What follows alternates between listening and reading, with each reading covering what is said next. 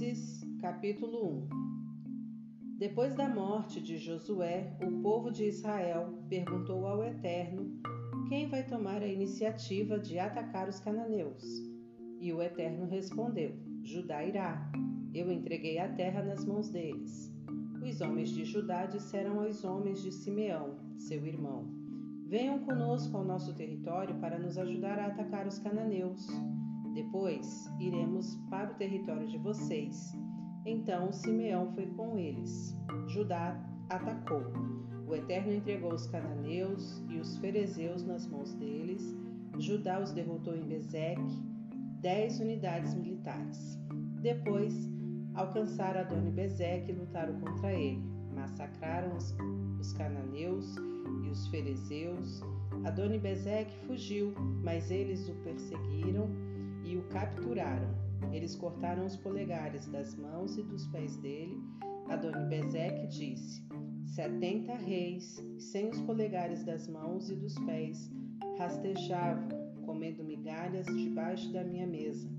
Agora Deus fez comigo o que fiz com eles. Eles o levaram para Jerusalém e ele morreu ali.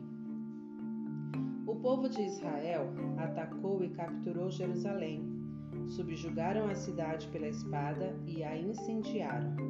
Depois disso, foram atacar os cananeus que viviam nas montanhas, no Negueb e nas planícies.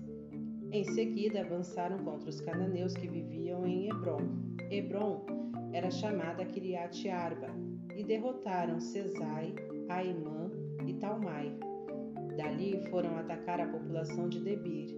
Debir era chamada Kiriat Sefer Caleb tinha prometido: Darei minha filha Axa em casamento a quem atacar e conquistar Kiriat Sefer. Otoniel, filho de Kenaz, irmão de Caleb, a conquistou. Então, Caleb deu-lhe em casamento sua filha Axa. Quando ela chegou, fez que ele pedisse um campo a seu pai. Quando ela desceu do jumento, Caleb perguntou: O que você deseja? Ela respondeu: Dê-me um presente de casamento. Você já me deu terras desertas. Dê-me agora fontes de água. Então ele lhe deu as fontes superiores e as inferiores. Os descendentes de Obabe, o queneu, sogro de Moisés, saíram com os moradores de Judá da cidade das palmeiras para o deserto de Judá, na descida de Arade. Eles passaram a viver ali com os amalequitas. O povo de Judá saiu com seus parentes simeonitas. Eles atacaram os cananeus que viviam em Zefate. Eles executaram a santa condenação e mudaram o nome de Zefate para cidade maldita. Judá não conseguiu conquistar Gaza, Ascalon e Ecrom com os seus territórios, mas o Eterno estava com Judá, pois eles conquistaram a região montanhosa, mas não conseguiram expulsar os povos das planícies, porque eles tinham carros de ferro. Eles deram Hebron a Caleb, como Moisés havia instruído. Caleb expulsou os três filhos de Enac. O povo de Benjamim não conseguiu expulsar os jebuseus que viviam em Jerusalém. Os benjamitas e os jebuseus vivem até hoje lado a lado em Jerusalém. A tribo de José atacou Betel, e o Eterno estava com eles. José enviou espiões para examinar o lugar. Betel era chamada Luz. Os espiões viram um homem saindo da cidade e disseram: Mostre-nos como entrar na cidade e cuidaremos bem de você. O homem mostrou como entrar. Eles mataram todos os moradores da cidade, exceto o homem e sua família. Ele se mudou para o território dos Hititas, construiu uma cidade e deu a ela o nome Luz. Esse é seu nome até hoje. Manassés não conseguiu expulsar o povo de Bet-Sean, Taanac, Dor, Ibleã e Megido, e do território ao redor. Os cananeus fincaram no pé e não cederam. Quando Israel se fortaleceu, eles submeteram os cananeus a trabalhos forçados, mas nunca se livraram deles. Efraim não conseguiu expulsar os cananeus que vivem em Gézer. Os cananeus resistiram e permaneceram na terra com eles. nem Zebulon conseguiu expulsar os cananeus de Quitron e Naalon. Eles continuaram vivendo ali, mas foram submetidos a trabalhos forçados. Azer não conseguiu expulsar o povo de Aco, Sidom, Alabe, Aquisibe, Elba, Afeque e Reobe. Já que não conseguiu expulsar os cananeus, Azer teve de conviver com eles. Naphtali também não conseguiu expulsar o povo de Bet-Semes e Bet-Anat. Por isso a, a tribo de Naphtali ocupou a terra, mas teve de conviver com os antigos moradores, embora os tenha submetidos a trabalhos forçados. Os amorreus forçaram o povo de Dan a ocupar as montanhas e não deixaram que eles descessem para as planícies. Os amorreus resistiram e ficaram no monte e ficaram no monte Eres, em Aijalon e em Saalbim. Mas, quando os descendentes de José ocuparam as regiões superiores, eles também foram submetidos a trabalhos forçados. A fronteira dos amorreus se estendia desde a subida de Acrabim até Selá, mais adiante.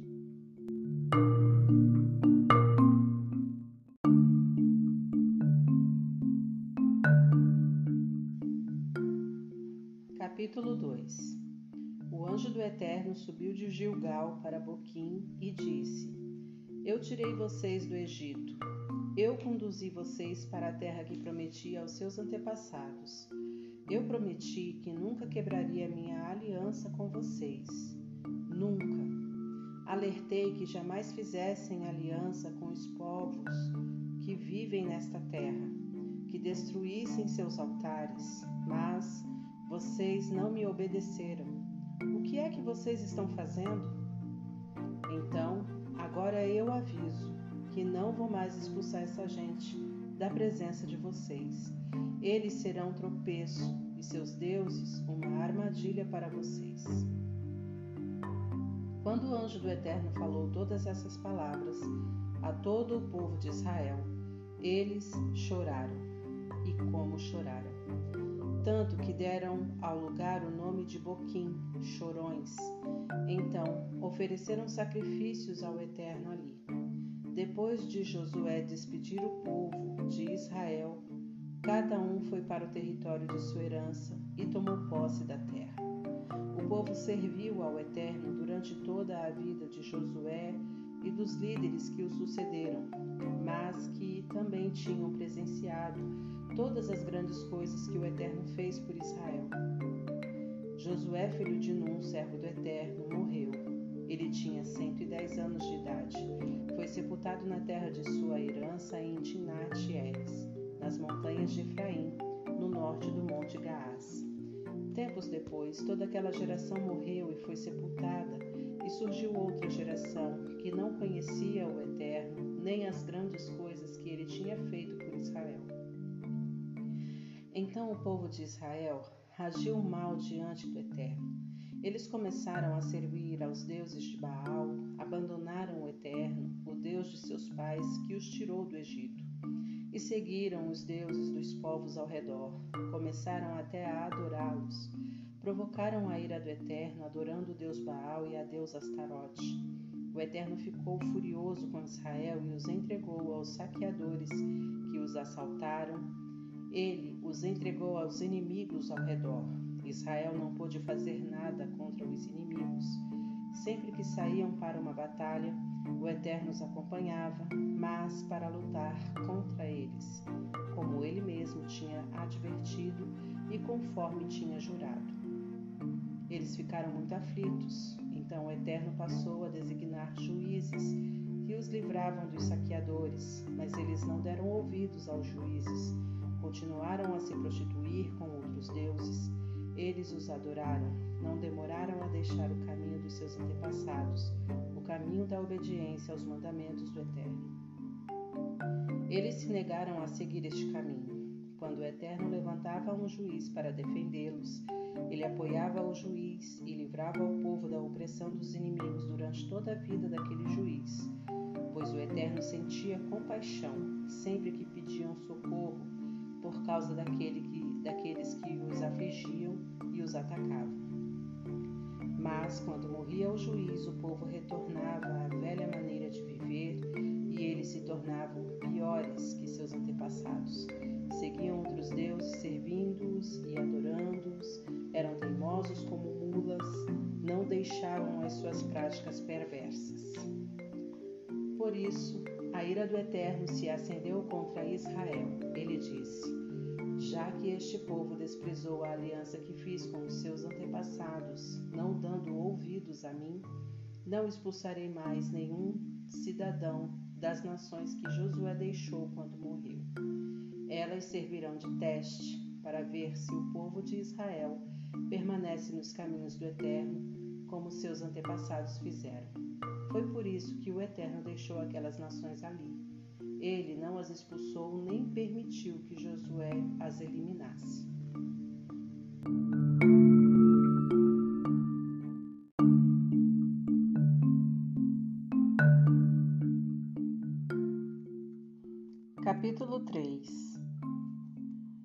Estas são as nações que o Eterno deixou para testar os israelitas que não tinham experiência nas guerras de Canaã.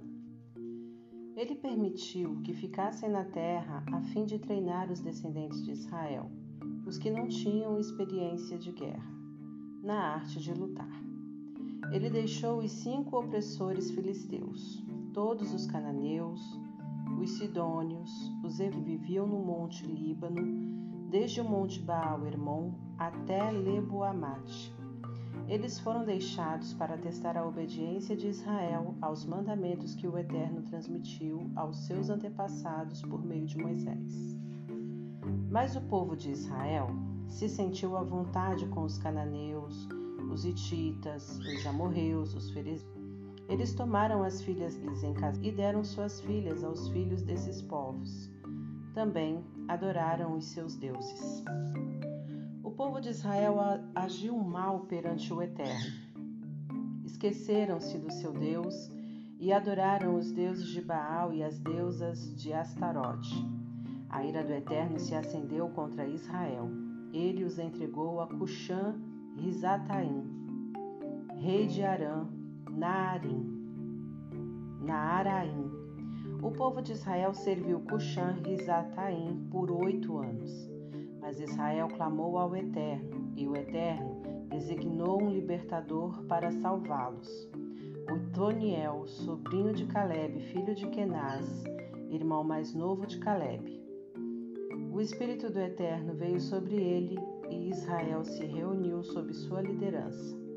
Otoniel foi à guerra e o Eterno entregou Cuxã-Rizataim, rei de Arã, Naaraim, ele derrotou esse rei. A terra teve paz por quarenta anos. Então morreu Otoniel, filho de Kenaz. O Eterno instigou Eglon, rei de Moabe, a dominar os israelitas, porque agiram mal diante do Eterno. Eglon convocou os amonitas e os amalequitas, e eles atacaram Israel, conquistando a cidade das palmeiras o povo de Israel ficou 14 anos sob o domínio de Eglon. O povo clamou ao Eterno e ele designou um libertador para eles, Eude, filho de Gera, um benjamita.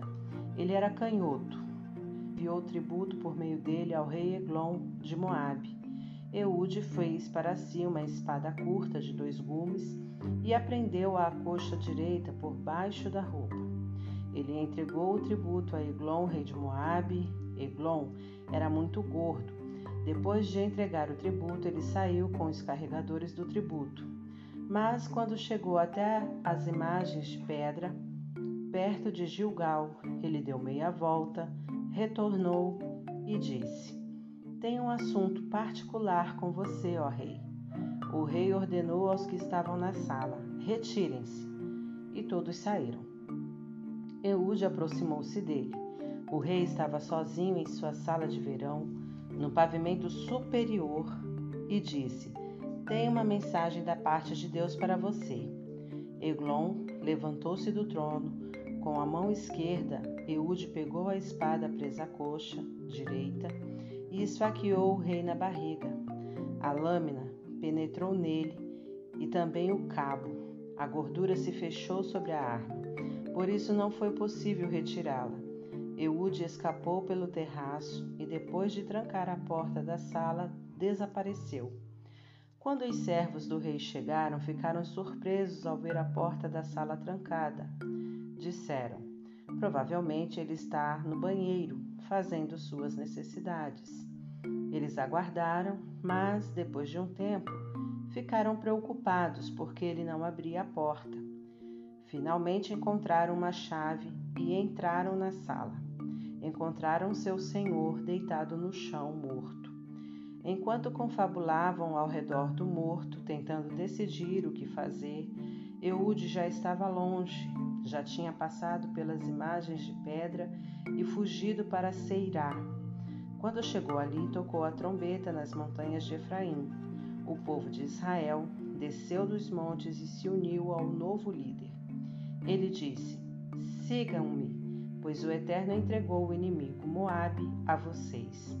Eles desceram com ele e ocuparam a travessia do Jordão que ficava perto de Moabe. Assim, ninguém podia atravessar o rio.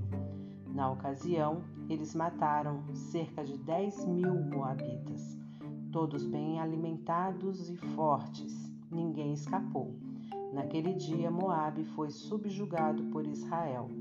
A terra teve paz por 80 anos. Sangar, filho de Anate, sucedeu Eude como juiz. Com uma aguilhada de bois, ele matou sozinho seiscentos filisteus. Ele também libertou Israel.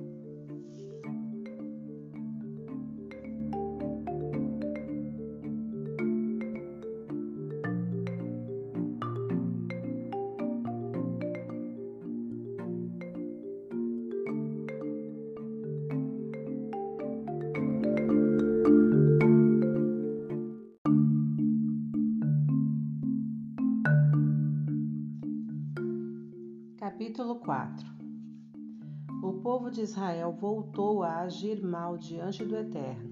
Depois da morte de Eude, o Eterno os entregou a Jabim, rei de Canaã, que reinava em Azor. Cícera, que vivia em Azorete e Agoim, era comandante do exército. O povo de Israel clamou ao Eterno, pois durante vinte anos Jabim oprimiu cruelmente os israelitas. Ele possuía 900 carros de ferro. Débora, esposa de Lapidote, era profetisa. Na época, ela governava Israel e dava expediente debaixo da palmeira de Débora, que ficava entre Ramá e Betel, nas montanhas de Efraim. O povo de Israel a procurava para resolver suas disputas. Débora mandou dizer a Baraque, filho de Abinoão, em Quedes, em Naphtali: Está claro para mim que o Eterno, Deus de Israel, ordena isto a você. Suba ao monte Tabor e prepare-se para a guerra. Leve dez mil soldados de Naphtali e Zebulon. Eu me encarregarei de mandar Cícera, o comandante do exército de Jabim, ao rio Quizon com seus carros e tropas Garanto que você vencerá a batalha. Baraque respondeu: Se você me acompanhar, eu vou. Mas se não me acompanhar, não vou. Ela disse: Claro que vou acompanhá-lo, mas entenda que, com esta atitude, a honra não será sua. O Eterno usará uma mulher para liquidar Cícera. Débora se preparou e partiu com Baraque para Quedes. Baraque convocou Zebulon e Naphtali para irem a Quedes. Dez mil homens o acompanharam. Débora já estava com ele. Nessa época, Éber, o queneu, havia se separado dos outros queneus, descendentes de Obabe, sogro de Moisés. Ele vivia perto do carvalho de Zaanim, nas proximidades de Quedes. Foi quando informaram a Cícera que Baraque, filho de Abinoão, tinha subido ao Monte Tabor. Cícera imediatamente levou todos os seus carros para o rio Quizon, novecentos carros de ferro, e todos os soldados que estavam com ele em Arosete Agoim. Débora disse a Baraque: Ataque! Hoje o Eterno deu a você a vitória sobre Cícera. O Eterno irá à sua frente. Baraque desceu do monte, seguido por seus dez mil soldados. O Eterno derrotou Cícera, todos aqueles carros, todas aquelas tropas diante de Baraque. Cícera pulou do seu carro e correu. Baraque perseguiu os carros e as tropas até Arosete Agoim. O exército de Cícera foi massacrado. Não sobrou um soldado sequer. Enquanto isso, Cícera, em sua fuga, chegou à porta da tenda de Jael, esposa de Éber, o queneu. Jabim, rei de Azor, e Éber, o queneu, eram amigos. Jael saiu para encontrar-se com Cícera e disse: Entre, Senhor, fique comigo, não, tenho, não tenha medo. Então ele entrou na tenda e ela o cobriu com uma coberta. Ele disse: Por favor, dê-me um pouco de água, estou com sede. Ela abriu uma vasilha de leite, deu de beber a ele e depois o cobriu outra vez. Cícera disse à mulher: Fique na entrada da tenda. Se alguém passar por aqui e perguntar se há alguém aqui dentro, responda: Não, ninguém. Ele caiu num sono pesado por causa da exaustão. Então Jael pegou uma estaca da tenda e um martelo, aproximou-se de Mansinho e cravou a estaca na têmpora dele, atravessando-a até fincar a estaca no chão. Ele se contorceu e morreu. Baraque, que perseguia Cícera, chegou logo depois. Jael foi a seu encontro e disse: Venha, vou mostrar onde está aquele que você procura. Ele a acompanhou e encontrou Cícera deitado morto, com uma estaca fincada na têmpora. Naquele dia, Deus tirou o poder de Jabim, rei de Canaã, sobre o povo de Israel, que continuou a apertar o cerco em torno de Jabim até que não sobrou nada dele.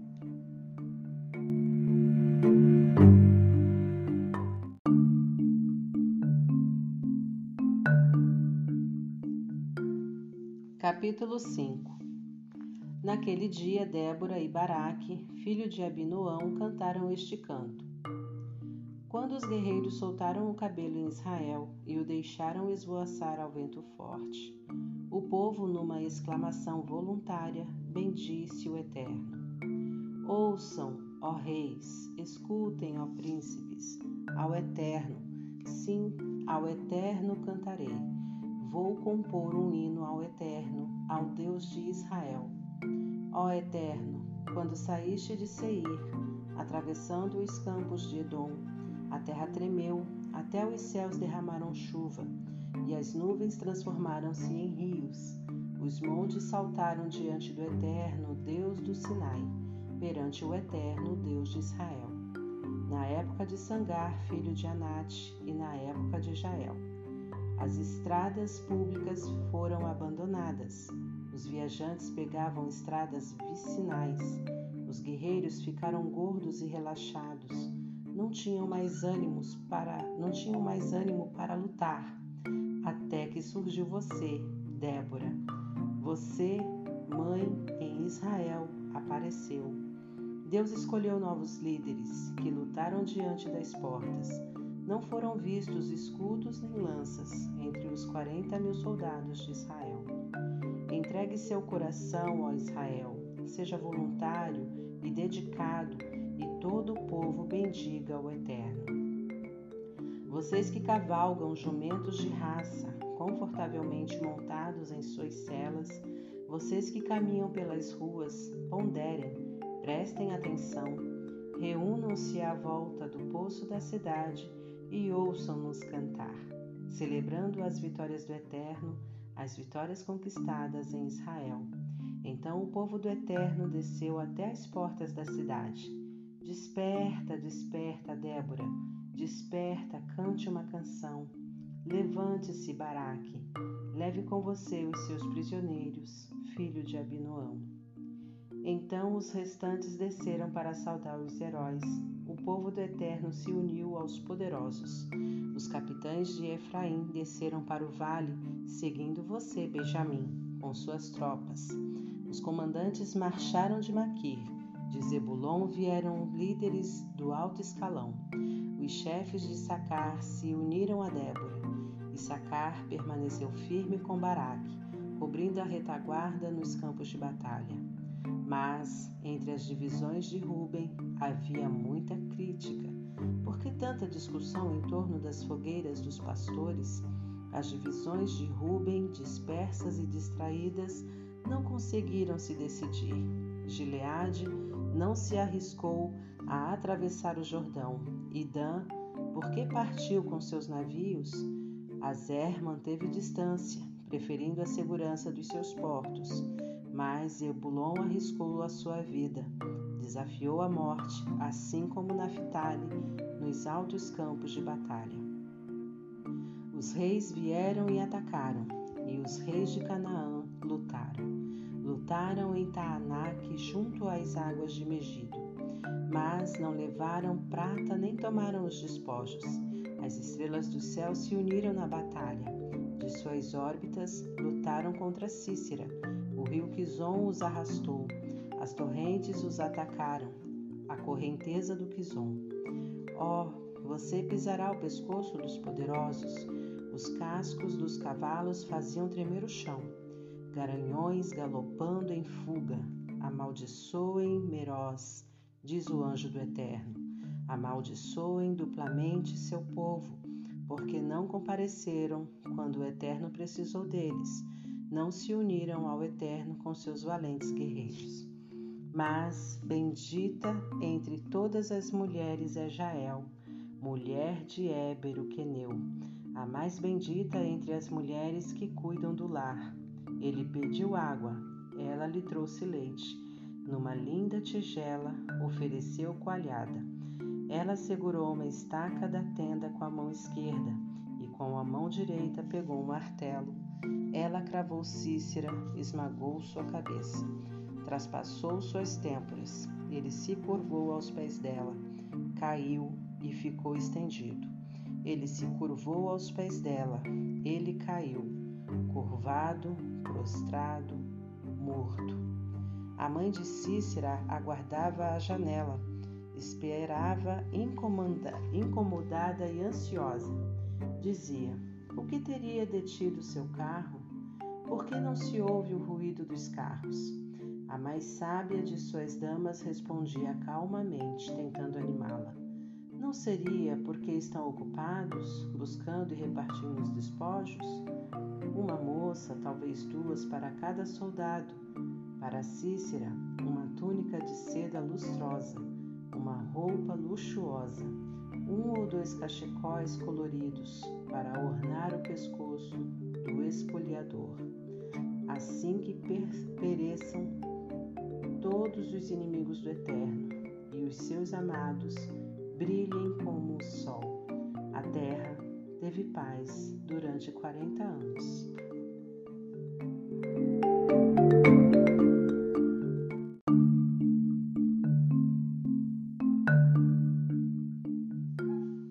Capítulo 6 Outra vez o povo de Israel agiu mal perante o Eterno.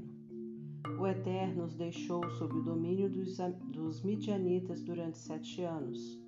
Os midianitas oprimiram Israel. Por causa deles, os israelitas eram obrigados a se esconder nas cavernas ou a construir lugares seguros. Quando Israel plantava suas lavouras, os midianitas e os amalequitas, os que viviam no leste, invadiam os campos e acampavam neles, destruindo as plantações até Gaza. Não deixavam nada para o sustento dos israelitas, nem ovelhas, nem bois, nem jumentos. Com os seus rebanhos e tendas chegavam e tomavam conta da terra, como numa invasão de gafanhotos. Eles possuíam uma quantidade incrível de camelos que pisoteavam o solo e destruíam tudo povo de Israel, reduzido à pobreza pelos midianitas, clamou pela ajuda do Eterno. Depois que certa vez o povo de Israel clamou ao Eterno por causa dos midianitas, o Eterno lhes enviou um profeta com esta mensagem. O Eterno, o Deus de Israel, declarou: Eu libertei vocês do Egito, eu libertei vocês da escravidão, resgatei vocês da crueldade do Egito e depois de todos os opressores, eu os eliminei da sua presença e entreguei a vocês a terra deles.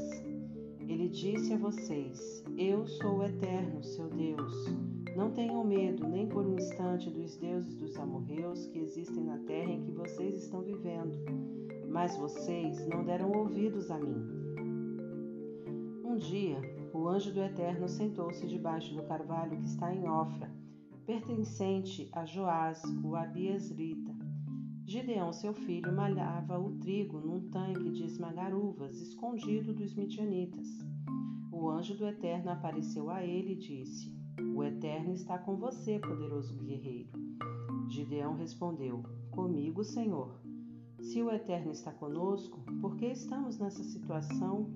Onde estão todas as maravilhas que nossos pais e avós nos contavam, afirmando: O Eterno nos libertou do Egito? Na verdade, o Eterno não quer saber de nós. Ele nos entregou nas mãos dos midianitas. Mas o Eterno insistiu: Use a força que você tem. Liberte Israel da opressão dos midianitas. Sou eu quem está enviando você. Gideão respondeu: Eu, Senhor. Como e com que eu poderia libertar Israel? Olhe para mim, meu clã é o menos importante de Manassés e na minha família eu sou o menor. O Eterno disse: Eu estarei com você, confie em mim. Você derrotará os midianitas como se fossem um só homem. Gideão respondeu: Se você está dizendo a verdade, faça-me um favor, dê-me um sinal para que eu possa acreditar no que você está dizendo. Não saia daqui até eu voltar com um presente para você. Ele disse: Pode ir eu espero. Gideão foi preparar um cabrito e providenciou uma grande quantidade de pães sem fermentos. Utilizou mais de uma arroba de farinha. Arrumou a carne no cesto e o caldo numa panela e depositou a comida à sombra do carvalho, uma refeição sagrada. O anjo do Eterno disse: Tome a carne e o pão sem fermento, ponha-os sobre aquela pedra e despeje o caldo em cima Gideão fez conforme a instrução do anjo. O anjo do Eterno estendeu a ponta do cajado que carregava e tocou a carne e o pão. Na mesma hora, saíram chamas da pedra, e elas queimaram a carne e o pão, enquanto o anjo do Eterno sumia de vista. Gideão finalmente entendeu que aquele era o anjo do Eterno. Gideão disse: Ah, Senhor eterno, eu vi teu anjo face a face mas o Eterno tranquilizou. Não se preocupe, não se apavore, você não morrerá. Gideão construiu ali um altar ao Eterno e deu a ele o nome de A Paz do Eterno, ainda chamado assim em Ofra dos Abiesritas. Naquela mesma noite, o Eterno disse a Gideão: Tome o seu melhor novilho de sete anos Tome o melhor novilho de sete anos de seu pai, destrua o altar de Baal, que é de seu pai, e derrube a, o poste sagrado de Aserá que está ao lado do altar. Depois construa um altar dedicado ao Eterno, o seu Deus, no topo do monte. Tome o novilho escolhido e ofereça como oferta queimada, utilizando a madeira do poste sagrado de Aserá que você derrubou. Gideão escolheu dez homens entre seus empregados e fez exatamente o que o Eterno tinha ordenado. Mas, por causa dos seus familiares e vizinhos, teve medo de oferecer o sacrifício em público. Então fez isso à noite. De manhã cedo, o povo da cidade ficou chocado ao ver o altar de Baal destruído e o poste de Acerá derrubado e o novilho queimando sobre o altar recém-construído. Eles perguntavam: Quem fez isso? E continuaram perguntando até que veio a resposta. Foi Gideão, filho de Joás. Os homens da cidade exigiram que Joás trouxesse seu filho para fora. Ele deve ser morto porque destruiu o altar de Baal e derrubou o poço de Acerá. Mas Joás enfrentou a multidão que o pressionava, dizendo: Vocês vão lutar a favor de Baal? Vocês querem salvá-lo? Quem quiser defender Baal estará morto amanhã. Se Baal é mesmo Deus, deixem que ele mesmo lute e defenda seu altar. Naquele dia, o povo apelidou Gideão de Jerubaal, porque depois de ter destruído o altar de Baal, ele disse: Deixem que Baal se defenda. Depois disso, todos os midianitas e amalequitas, os povos do leste, se uniram, atravessaram o rio e acamparam no vale de Jezreel. O Espírito do Eterno se apoderou de Gideão. Ele tocou a trombeta e os asbieritas se prontificaram a combater ao lado dele. Ele enviou mensageiros por todo o território de Manassés, convocando homens para a guerra. Enviou mensageiros também a Azer, Zebulon e Naphtali, e todos atenderam à convocação. Gideão disse a Deus: Se for isso mesmo, se quiseres libertar Israel como disseste, vou deixar um pedaço de lã no lugar em que malhamos trigo. Se de manhã o orvalho estiver apenas na lã e o chão ao redor estiver seco, vou entender que desejas me usar para libertar Israel como prometeste. E foi o que aconteceu. Quando ele se levantou logo cedo, espremeu a lã e havia orvalho suficiente para encher uma tigela. Gideão disse a Deus: Não te irrites comigo, mas tenho um outro pedido. Vou fazer mais um teste com a lã, só que dessa vez a lã deve ficar seca e o chão encharcado de orvalho. Deus fez acontecer isso naquela mesma noite. Apenas a lã ficou seca, enquanto o chão ao redor estava molhado de orvalho.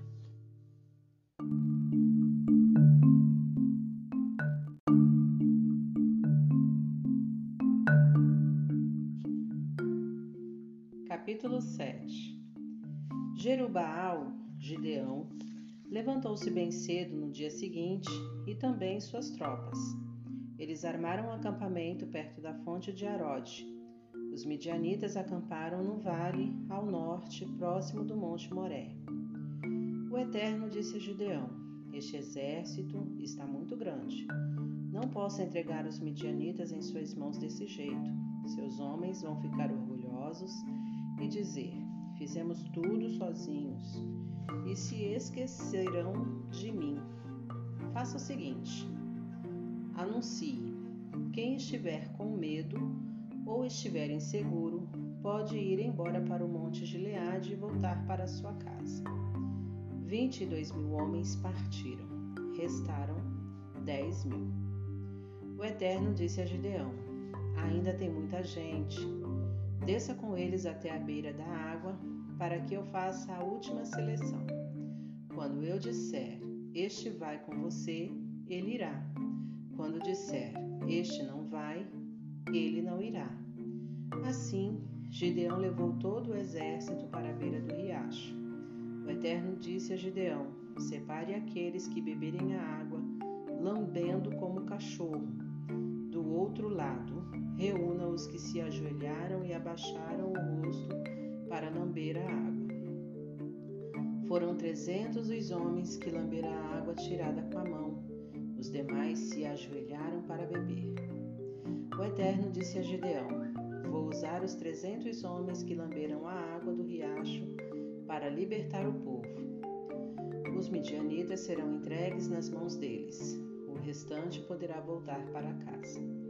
Depois de reunir as provisões necessárias para o grupo e as trombetas, Gideão mandou o restante dos israelitas para casa e assumiu o comando dos trezentos. O acampamento dos midianitas ficava abaixo deles no vale.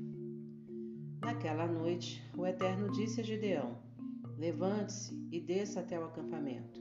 Eu os entreguei nas suas mãos. Se estiver receoso de descer, leve pura seu guarda-costas com você. Depois você, depois que você ouvir os comentários no acampamento deles, terá toda a coragem e confiança de que precisa. Ele e seu guarda-costas desceram até onde estavam os sentinelas. Os midianitas, os amalequitas e vários povos do leste estavam espalhados no vale como um enxame de gafanhotos. Os camelos eram tantos pareciam os infinitos grãos de areia da praia. Gideão chegou no exato momento em que um homem contava um sonho a seu amigo. Ele disse: Tive este sonho. Um pão de cevada vinha rolando na direção do nosso acampamento, chocou-se contra a tenda tão violentamente que ela caiu. A tenda desmontou inteira. Seu amigo respondeu: Deve ser a espada de Gideão, filho de Joás. Os israelitas, Deus os entregou Deus entregou os midianitas e todo o acampamento nas mãos dele. Quando Gideão ouviu o relato do sonho e a interpretação, ajoelhou-se perante Deus e orou. Em seguida, voltou para o acampamento israelita e disse: Vamos, levantem-se. O Eterno nos entregou o exército midianita. Ele dividiu os trezentos homens em três companhias.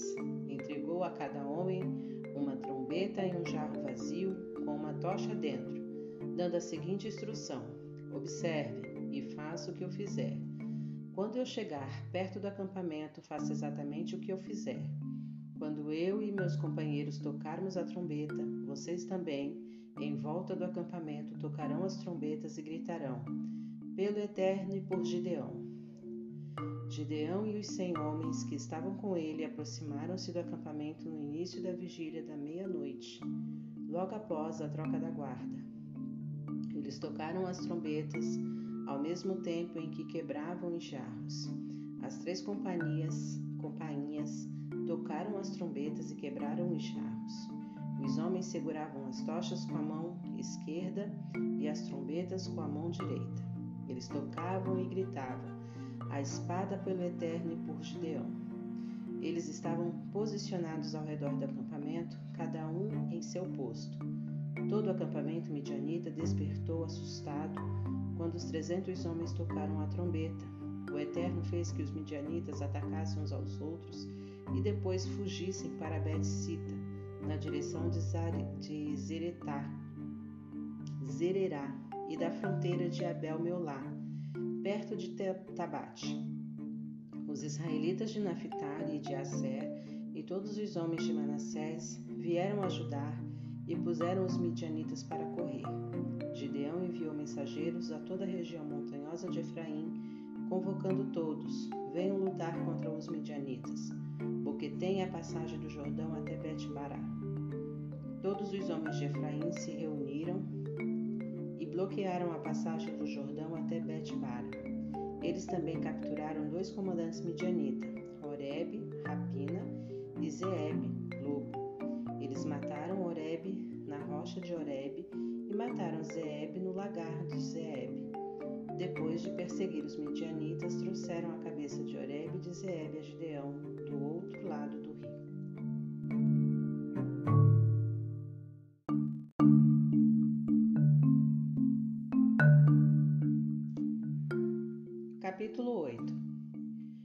efraimitas perguntaram a Gideão: Por que você não nos chamou quando foi lutar contra os midianitas? Eles estavam indignados e o criticavam. Mas Gideão respondeu: O que foi que eu fiz comparado a vocês? Acaso as sobras das uvas de Efraim não são melhores que toda a colheita de Abiezer?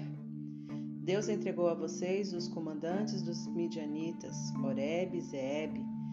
O que eu fiz em comparação a isso?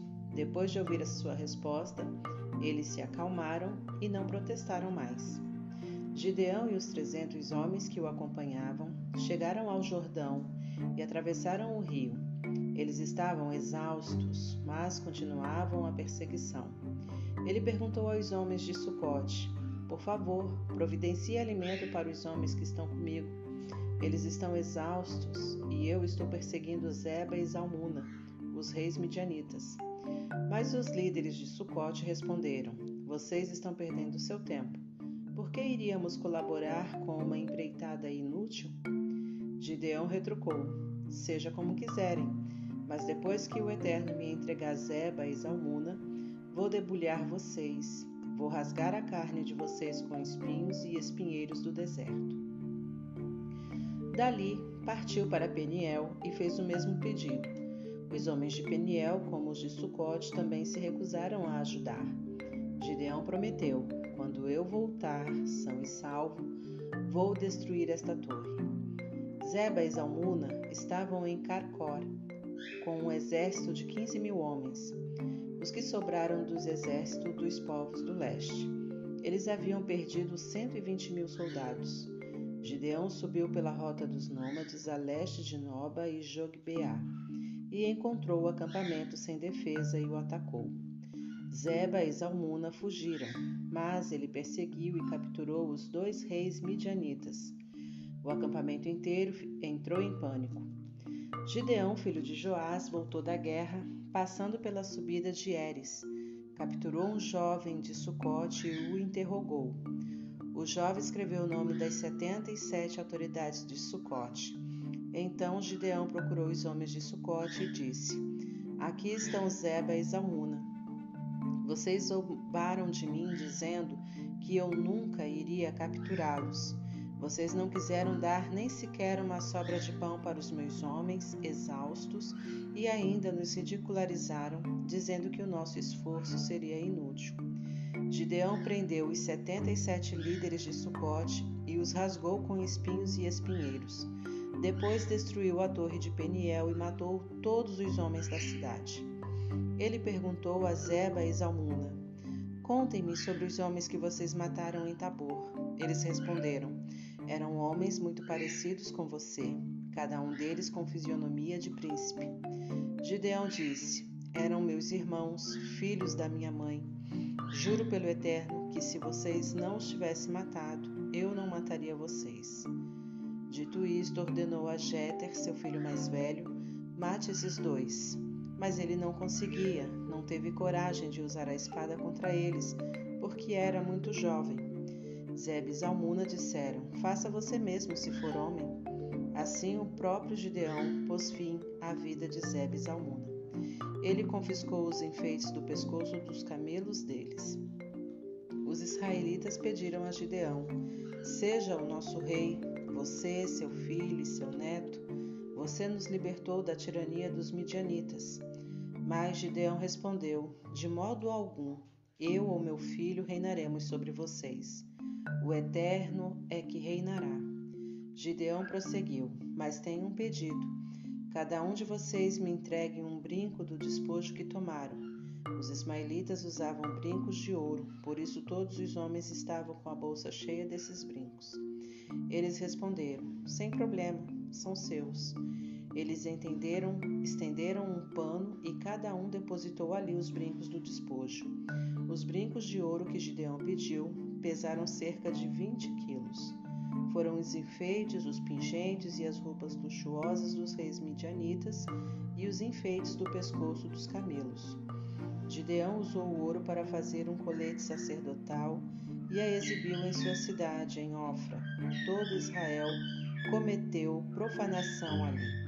Gideão e sua família também foram seduzidos por ela. Os israelitas quebraram a, a tirania dos midianitas e não se ouviu mais falar deles, enquanto Gideão viveu. A terra esteve em paz por quarenta anos.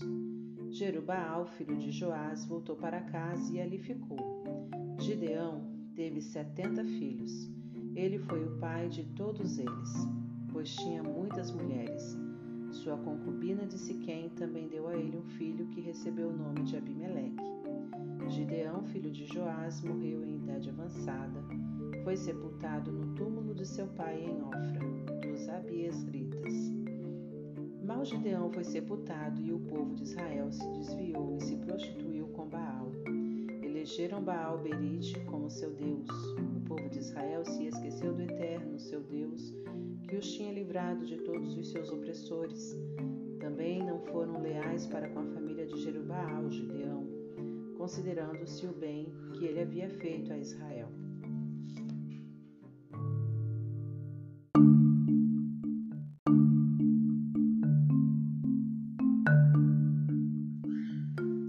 Capítulo 9 Abimeleque, filho de Jerubaal, foi para Siquém, onde estavam seus tios e todos os parentes de sua mãe, e disse a eles: Perguntem aos homens de Siquém: O que vocês preferem?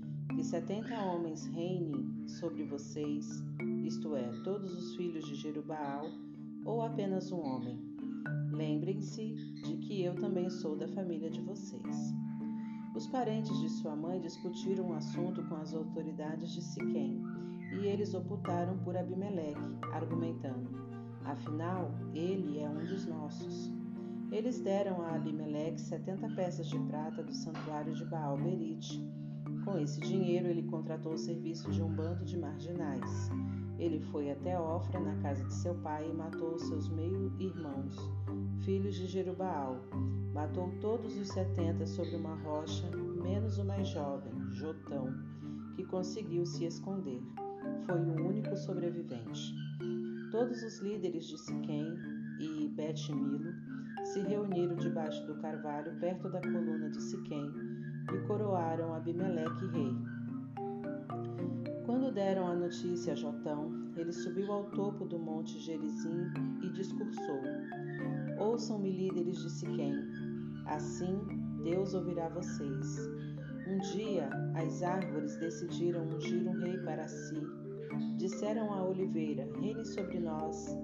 Mas a oliveira respondeu: Acham que vou deixar o meu azeite, que honra os deuses e os homens, para dominar sobre as árvores? Então as árvores disseram à figueira: Venha, reine sobre nós. Mas a figueira respondeu: Acham que vou deixar minha doçura, os meus frutos que dão água na boca, para dominar sobre as árvores? As árvores então disseram à videira: Venha, reine sobre nós. Mas a videira respondeu: Acham que vou deixar o meu vinho, que alegra os deuses e os homens, para dominar sobre as árvores? Finalmente as árvores disseram ao espinheiro: Venha, reina sobre nós. Mas o espinheiro disse às árvores: Se vocês realmente desejam que eu seja o seu rei, refugiem-se na minha sombra. Mas se não quiserem, que saia fogo do espinheiro e queime até os cedros do Líbano. Ouçam agora: vocês acham que fizeram certo coroando Abimeleque rei? Acham que respeitaram Jerubaal e sua descendência? Deram a Gideão o que ele merecia? Meu pai lutou por vocês, arriscou a própria vida e os libertou da opressão dos midianitas, mas vocês acabaram de traí-lo. Vocês massacraram seus filhos, setenta homens sobre uma rocha. Vocês coroaram Abimeleque, filho de sua concubina, rei sobre os líderes de Siquém, só porque ele é parente de vocês. Se acham que honraram Jerubaal, então comemorem com Abimeleque e que ele se alegre com vocês. Do contrário, que saia fogo de Abimeleque e queime os líderes de Siquém e Bet-Milo, ou saia fogo dos líderes de Siquém e de Bet-Milo para queimar Abimeleque. Depois deste discurso, Jotão fugiu para se salvar. Foi para Beer e fixou residência ali, porque tinha medo de seu irmão Abimeleque. Abimeleque reinou sobre Israel três anos. Então Deus provocou um atrito entre Abimeleque e os líderes de Siquém, que começaram a agir traiçoeiramente contra ele. A violência voltou-se contra ele o derramamento de sangue dos setenta irmãos, filhos de Jerubaal, caiu sobre Abimeleque e os líderes de Siquém, que o ajudaram no massacre. Os líderes de Siquém puseram homens de emboscadas na subida das montanhas para assaltar os viajantes, mas Abimeleque ficou sabendo. Nesse meio tempo, Gaal, filho de Ebed, chegou com seus parentes para residir em Siquém e conquistou a confiança dos líderes da cidade. Na época da vindima, foram para o campo pisar as uvas e fizeram uma festa no santuário dos deuses deles. Um banquete com muita comida e bebida. A certa altura, começaram a criticar Abimeleque. Gaal, filho de Ebed, perguntou: Quem é esse Abimeleque? E por que nós, siquemitas, temos de obedecer a ele? Não é aquele filho de Jerubaal? O braço direito dele não se chama Zebu? Ora, nós pertencemos a Amor e honramos o nome de Siquém. Por que haveríamos de bajular Abimeleque? Se eu tivesse no comando desse povo, a primeira coisa que faria seria me livrar desse Abimeleque. Eu diria na cara dele: Mostre a sua força, Abimeleque. Vamos ver quem manda aqui. Zebu, governador da cidade, ouvindo que Gaal, filho de Ebed, dizia, ficou furioso e enviou secretamente alguns mensageiros a Abimeleque com este recado: Gaal, filho de Ebed, e seus parentes vieram para Siquém e estão tramando contra você. Faça o seguinte: traga suas tropas esta noite e arma uma emboscada no campo. De manhã, logo ao nascer do sol, ataque a cidade. Gaal e suas tropas sairão ao seu encontro. Daí em diante você sabe o que fazer. Abimeleque e as suas tropas, divididas em quatro companhias, saíram naquela noite e armaram uma emboscada perto de Siquém. De, de manhã, Gaal, filho de Ebed, foi para a entrada da cidade. Abimeleque e suas tropas deixaram o esconderijo. Quando Gaal os viu, disse a Zebul: Veja, parece que tem gente descendo das montanhas. Zebul disfarçou: Parecem homens, mas são apenas sombras nas montanhas, e mudou de assunto. Gaal insistiu: Veja, são tropas descendo de Tabur Eres, o umbigo da terra. Uma companhia inteira está descendo pelo caminho do carvalho dos adivinhadores. Zebul disse: Onde está aquela sua coragem? Não foi você que disse quem é esse Abimeleque? Por que temos de obedecer a ele? Pois aí está ele com as tropas de que você fez pouco caso. É a sua chance. Lute contra ele. Gaal, com o apoio dos líderes de Siquém, enfrentou Abimeleque, mas Abimeleque venceu. Gaal virou as costas e fugiu, deixando muitos feridos pelo caminho até a entrada da cidade. Abimeleque permaneceu em Arumá e Zebu expulsou Gaal e seus parentes de Siquém. No dia seguinte, o povo fugiu para os campos e alguém deu notícia a Abimeleque. Ele convocou suas tropas, dividiu-as em três companhias e armou emboscadas nos campos. Quando viu que o povo estava em campo aberto, saiu e o atacou. Abimeleque e a companhia que estava com ele avançaram até a entrada da cidade. As outras duas companhias perseguiram os que haviam saído da cidade e os mataram. Abimeleque lutou contra a cidade o dia todo, até que a subjugou e massacrou todos os moradores. Ele deixou a cidade em ruínas e jogou sal sobre ela. Quando os líderes da torre de Siquém ficaram sabendo disso, foram até a fortaleza do templo do Deus da Aliança. Alguém informou Abimeleque de que o grupo da torre de Siquém estava reunido. Então ele e suas tropas subiram ao monte Zalmon, monte, es, montanha escura. Abimeleque pegou seu machado, cortou lenha e a carregou nos ombros. Ele ordenou aos seus homens: Façam o que estou fazendo depressa. Então cada um dos homens cortou um feixe de lenha e foi atrás de Abimeleque. A lenha foi empilhada sobre o abrigo da torre e eles puseram fogo em tudo. Todos os que estavam na torre de Siquém morreram, cerca de mil homens e mulheres. Abimeleque prosseguiu para Tebes. Ele sitiou Tebes e a conquistou. No centro da cidade havia uma torre bem protegida e todos os habitantes da cidade com seus líderes se refugiaram ali. Trancaram a porta por dentro e, subiram para o topo. Abimeleque resolveu atacar a torre, ele se aproximou da entrada para incendiá-la. Naquele momento, uma mulher jogou lá de cima uma pedra de moinho que esmagou seu crânio. Ele chamou seu, seu escudeiro e ordenou: Pegue a sua espada e me mate, para que eles não digam: Ele foi morto por uma mulher. O jovem pegou a espada e matou Abimeleque. Quando os israelitas viram Abimeleque morto, voltaram para casa. Deus vingou o mal que Abimeleque tinha feito contra seu pai, matando seus setenta irmãos. Deus fez recair sobre os homens de Siquém todo o mal que tinham feito, a maldição de Jotão, filho de Jerubaal.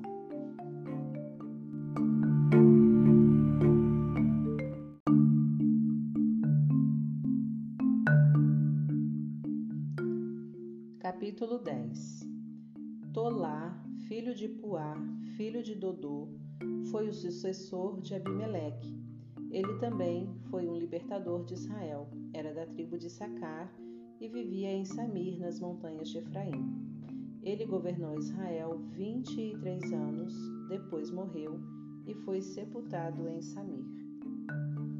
Depois dele, Jair de Gileade assumiu a liderança. Ele governou Israel durante 22 anos. Tinha 30 filhos que moravam, montavam 30 jumentos e tinham 30 cidades em Gileade. Até hoje as cidades são chamadas povoados de Jair. Ele morreu e foi sepultado em Camon. O povo de Israel voltou a agir mal diante do Eterno. Eles adoraram os deuses de Baal e as deusas de Astarote, deuses de Arã, Sidom e Moabe, além dos deuses dos Amonitas e dos Filisteus. Eles se desviaram e abandonaram o Eterno, deixando de servi-lo. A ira do Eterno se acendeu contra Israel, e ele os entregou aos filisteus e aos amonitas. Naquele ano eles oprimiram sem dó o povo de Israel. Durante 18 anos eles tiranizaram o povo de Israel, que vivia a leste do Jordão, na terra dos amorreus em Gileade. Então os amonitas atravessaram o Jordão para atacar Judá, Benjamim e Efraim, e Israel ficou profundamente angustiado. Povo de Israel clamou ao Eterno: Pecamos contra ti, abandonamos o nosso Deus para adorar os deuses de Baal. O Eterno respondeu ao povo de Israel: Quando os egípcios, os amorreus, os amonitas, os filisteus, os sidônios, até os amalequitas e os midianitas os oprimiram, vocês clamaram a mim e eu os libertei. Agora vocês me abandonaram outra vez, adorando outros deuses. Não vou ajudar desta vez. Façam assim. Clamem aos deuses que vocês escolheram para que eles os livrem das encrencas que vocês se meteram. Mas o povo de Israel disse ao Eterno: Nós pecamos. Depois podes fazer conosco o que achares melhor, mas livra-nos desta opressão. Eles baniram os deuses estrangeiros das suas casas e passaram a adorar apenas ao Eterno. O Eterno não deixou de ter compaixão das aflições de Israel. Os Amonitas se prepararam para a guerra, acampando em Gileade. O povo de Israel acampou contra eles em Mispá. Os líderes de Gileade disseram: quem comandará a guerra contra os Amonitas, nós o faremos chefe de todos os moradores de Gileade.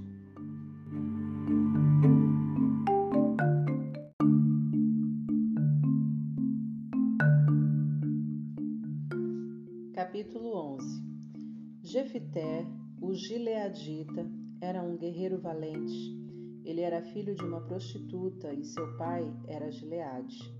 A mulher de Gileade também deu filhos a ele. Quando eles cresceram, expulsaram Jefité de casa, pois diziam: Você não receberá nenhuma herança da família. Você é filho de outra mulher. Por isso Jefité fugiu dos irmãos e foi morar na terra de Tob. Alguns marginais se juntaram a ele e formaram um bando. Algum tempo depois, os amonitas tomaram a iniciativa do ataque contra Israel. Diante daquela ameaça, os líderes de Gileade foram procurar Jefité na terra de Tob. Disseram a Jefité: Venha, seja o nosso general para que possamos atacar os amonitas. Mas Jefité respondeu aos líderes de Gileade: Vocês me odeiam, vocês me expulsaram da casa de minha família, por que vieram me procurar agora? E por que estão em apuros? É porque estão em apuros, não é? Os líderes de Gileade reconheceram, exatamente. Viemos atrás de você para que nos ajude a lutar contra os Amonitas. Você será comandante de todos nós, de todos os moradores de Gileade. Jefité perguntou aos líderes de Gileade: Se vocês me levarem de volta para lutar contra os Amonitas e o Eterno me der a vitória, serei chefe de vocês, correto? Eles responderam: O Eterno é testemunha entre nós faremos tudo o que você mandar. Assim, Jefité concordou em ir com os líderes de Gileade. O povo o tornou chefe e comandante deles. Jefité repetiu o que tinha dito diante do Eterno em Mispá. Jefité enviou mensageiros ao rei dos Amonitas com a seguinte mensagem: O que acontecerá? O que está acontecendo para que vocês venham procurar briga na minha terra?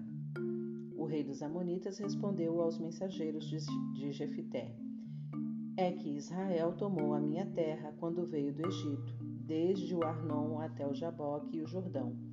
Devolvam tudo pacificamente e deixarei vocês em paz.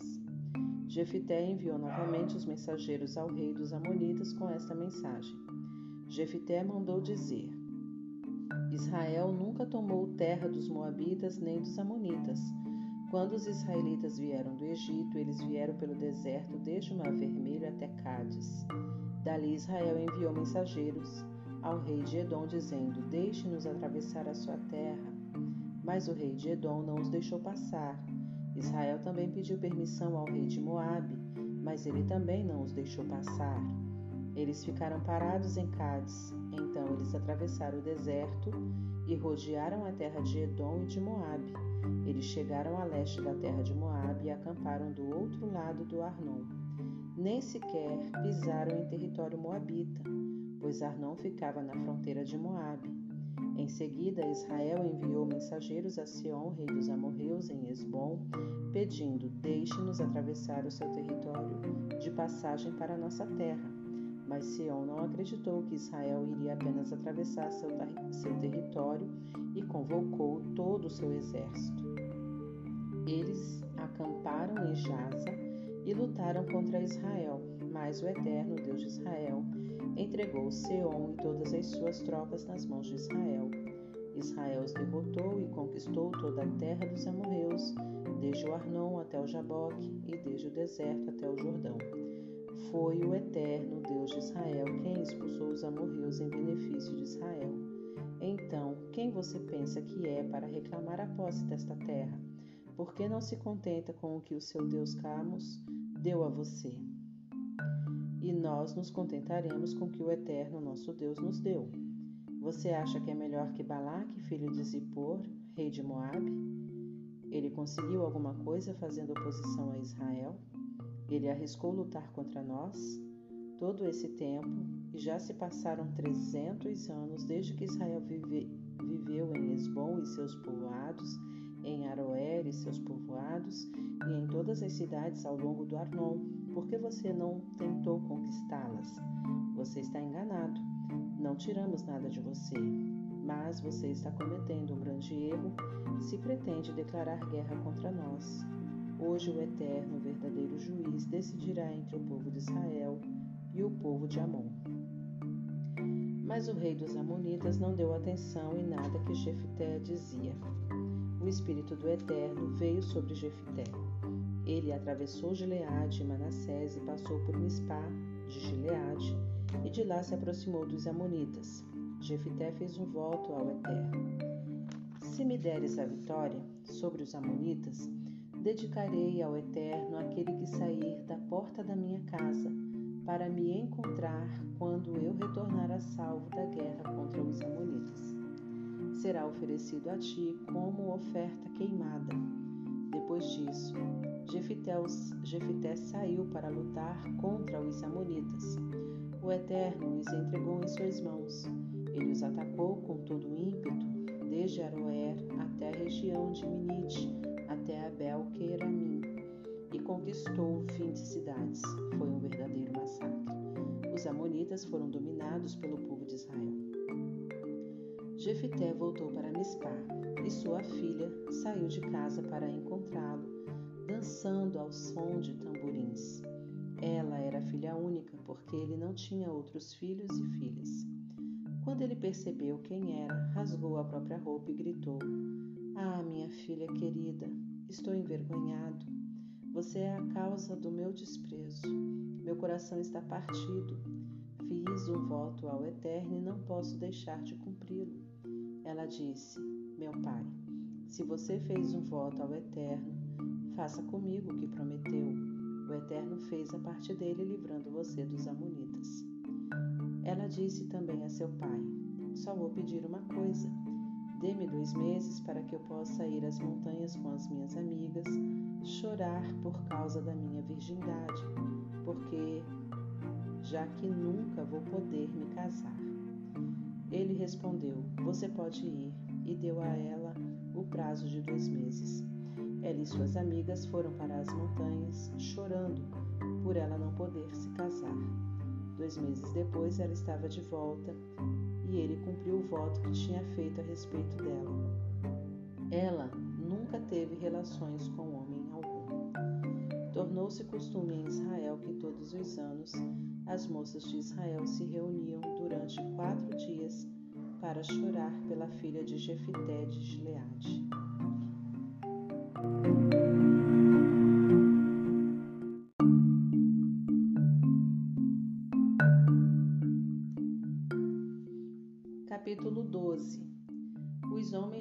Efraim convocaram as suas tropas, rumaram para Zafon e disseram a Jefité: Por que você foi lutar contra os amonitas sem nos chamar? Nós vamos queimar a sua casa com você dentro. Jefité respondeu: Eu e o meu povo estivemos muito envolvidos em negociações com os amonitas. Eu mandei chamá-los, mas vocês me ignoraram. Quando percebi que vocês não viriam, tomei a decisão por mim mesmo e lutei contra os Amonitas. O Eterno os entregou nas minhas mãos. Então, o que querem aqui? Vieram lutar contra nós? Jefité convocou as tropas de Gileade e atacou Efraim. Os homens de Gileade os atacaram com fúria, porque estavam dizendo: os gileaditas não são nada, são desertores de Efraim e Manassés. Os gileaditas dominaram as passagens do Jordão na travessia para Efraim. Quando o fugitivo efraimita dizia: Deixe-me passar, os homens de Gileade perguntavam: Você é de Efraim? Ele respondia: Não. Então eles pediam: Diga Shibolete. Mas ele sempre falava Sibolete, porque não conseguiam pronunciar corretamente. Então eles agarravam o homem e o passagem do Jordão. Naquela ocasião foram mortos 42 mil efraimitas. Jefité governou Israel seis anos. Jefité de Gileade morreu e foi sepultado em sua cidade, Mispá de Gileade. Depois dele, Ibizã de Belém governou Israel. Ele tinha trinta filhos e trinta filhas. Ele deu suas filhas em casamento a homens fora do seu clã e trouxe trinta mulheres de outros clãs para se casarem com seus filhos.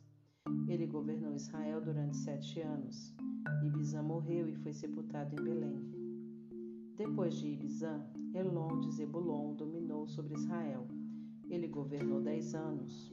Elon de Zebulon morreu e foi sepultado em Aijalon, na terra de Zebulon. Depois dele, Abidom, filho de Iléu, de Piratom, governou Israel.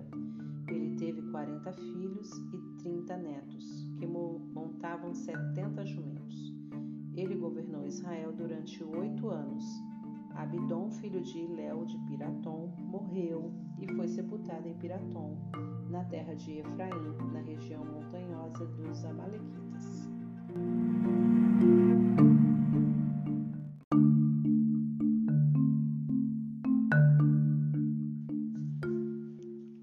Capítulo 13 O povo de Israel voltou a agir mal diante do Eterno, por isso o Eterno os entregou ao domínio dos filisteus por quarenta anos. Naquele tempo vivia um homem em Zorá chamado Manoá, da tribo de Dan.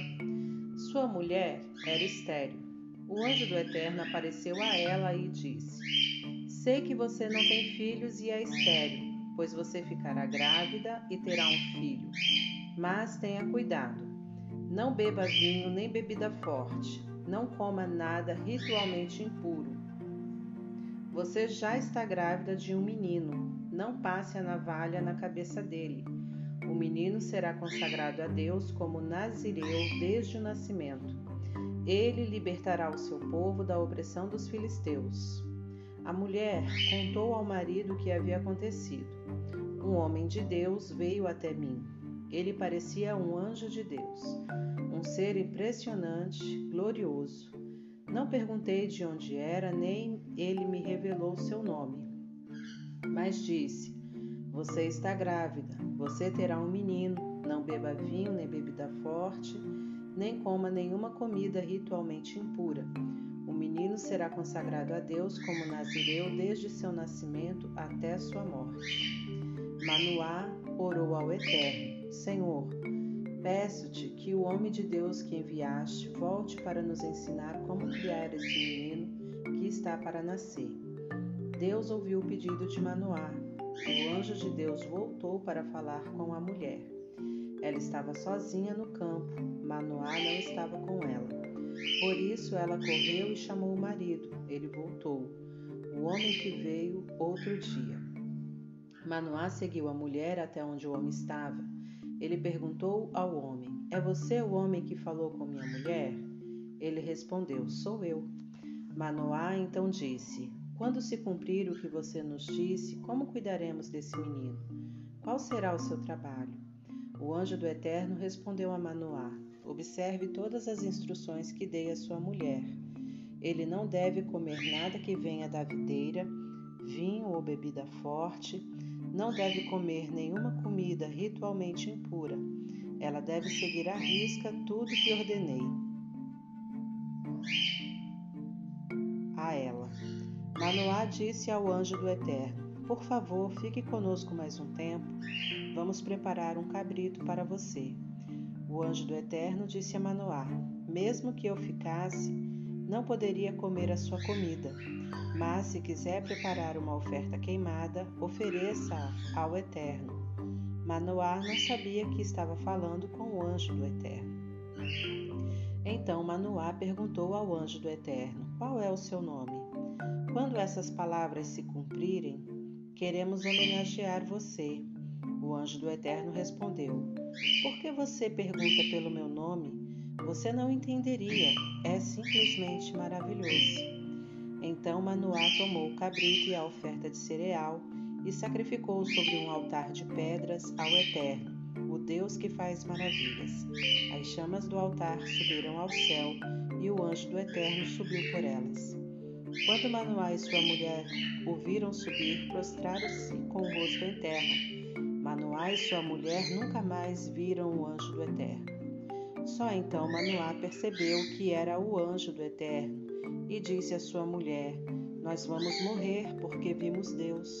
Mas ela retrucou: Se o Eterno quisesse nos matar, não aceitaria nossa oferta queimada e a oferta de cereais, nem nos teria revelado tudo isso. Ele não teria anunciado o nascimento da criança. A mulher deu à luz um menino. Os pais lhe deram o nome Sansão. O menino cresceu e o Eterno o abençoou. O Espírito do Eterno começou a agir nele quando ele morava em Maané Dan, entre Zorá e Estaol.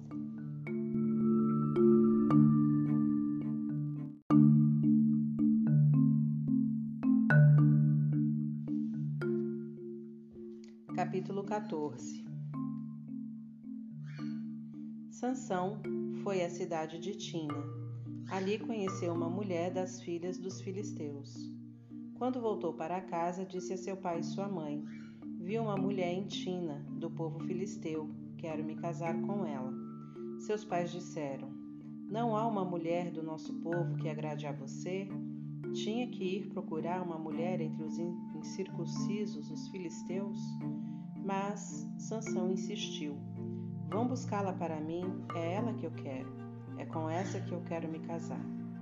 Seu pai e sua mãe não tinham ideia de que o Eterno estava por trás disso que ele estava criando uma oportunidade contra os filisteus, porque naquele tempo eles dominavam os israelitas. Sansão desceu a Tina com seu pai e sua mãe. Quando chegou perto das vinhas de Tina, um leão novo, rugindo, correu em sua direção. O espírito do Eterno se apoderou de Sansão, e ele rasgou o animal com as mãos como se fosse um cabrito mas não contou aos pais o que aconteceu. Então ele foi falar com a moça. Para Sansão, ela era a escolhida. Passados alguns dias, quando retornou para buscá-la, ele fez um desvio no caminho para ver o que havia restado do leão. Ficou admirado ao encontrar um enxame de abelhas e mel no cadáver do leão. Ele pegou um punhado e continuou caminhando. Enquanto comia o mel, Quando reencontrou seu pai e sua mãe, deu a eles um pouco e ambos comeram, mas não contou que tinha tirado o mel do cadáver do leão. Seu pai desceu para encontrar-se com a moça enquanto Sansão preparava a festa. Era assim que os moços faziam. Como os filisteus desconfiavam dele, trouxeram trinta rapazes para que o acompanhassem. Sansão disse: Quero propor uma charada. Se vocês a solucionarem durante os sete dias da festa, darei a vocês trinta trajes de linho e trinta mudas de roupa. Mas se não conseguirem solucionar, vocês é que me darão trinta trajes de linho e trinta mudas de roupa. Eles responderam: Propõe a charada, estamos ouvindo. Então ele disse: Do que come saiu comida, do forte saiu doçura. Eles não conseguiram solucionar a charada. Três dias depois, ainda estavam pensando no quarto dia. Disseram à mulher de Sansão: Arranque a resposta do seu marido. Do contrário, queimaremos você e a família de seu pai. Afinal, vocês nos convidaram para nos levar à falência? Então a mulher de Sansão começou a choramingar no ouvido dele. Você me odeia, você não me ama. Você propôs uma charada para o meu povo, mas não conta a resposta nem para mim. Ele respondeu: Não contei nem a meus pais, porque contaria a você. Mas ela o importunou durante os sete dias da festa. No sétimo dia, cansado da perturbação dela, ele revelou a solução da charada à mulher. Ela foi imediatamente passar a resposta aos seus compatriotas. Os homens da cidade procuraram Sansão no sétimo dia, antes do pôr do sol, e disseram: O que é mais doce que o mel? O que é mais forte que o leão? Sansão respondeu: Se vocês não tivessem arado com a minha novilha, não teriam solucionado a charada. Então o Espírito do Eterno se apoderou dele. Ele desceu a Ascalon, matou trinta homens tirou as roupas deles e as entregou aos que haviam solucionado a charada. Furioso, voltou para a casa de seu pai. A mulher de Sansão foi entregue ao seu padrinho de casamento.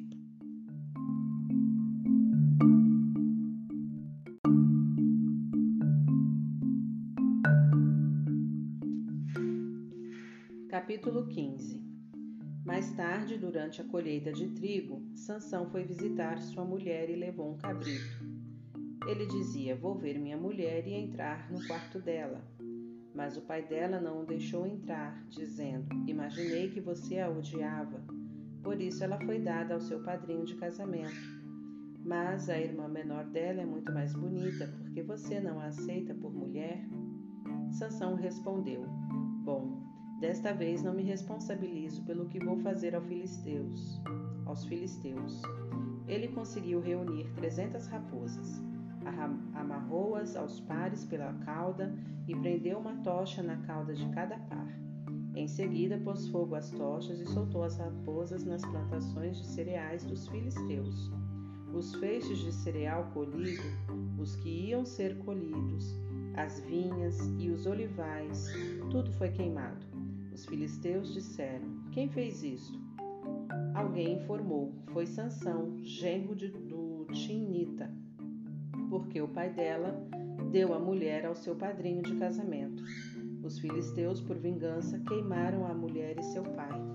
Sansão disse àqueles homens: Se é dessa maneira que vocês querem agir, juro que me vingarei de vocês. Vou até o fim. E os matou sem misericórdia. Foi um verdadeiro massacre.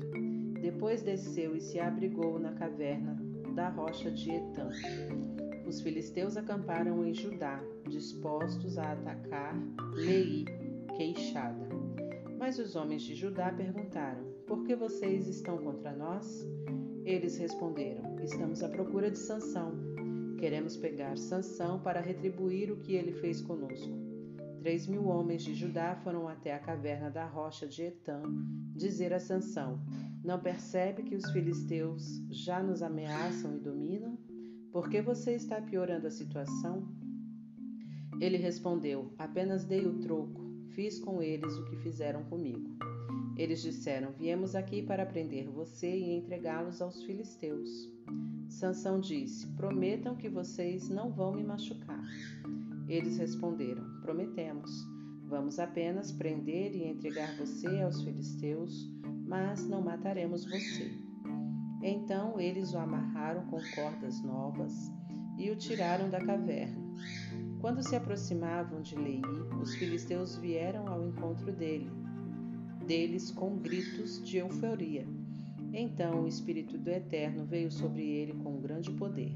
As cordas que prendiam os seus braços se romperam como fio de linho queimado, e as correias caíram de suas mãos. Ele apanhou uma queixada de jumento ainda fresca e com ela matou mil homens. Depois Sansão disse: Com a queixada de um jumento, fiz deles um montão de jumentos. Com a queixada de um jumento, matei uma companhia inteira. Terminando de falar, jogou a queixada fora e deu lugar ao nome e deu ao lugar o nome de Ramat Lei, Monte da Queixada. Depois disso, ele sentiu uma sede terrível e suplicou ao Eterno: Tu concedeste uma grande vitória ao teu servo, e agora vou morrer de sede e cair nas mãos dos incircuncisos? Então Deus abriu uma rocha em Lei, que jorrou água, e Sansão bebeu. Depois de saciado, ele recobrou o ânimo. Por isso aquela fenda é chamada de En-Hakoré, fonte de quem clama. Está lá até hoje. Sansão governou Israel durante 20 anos, no período da opressão dos filisteus.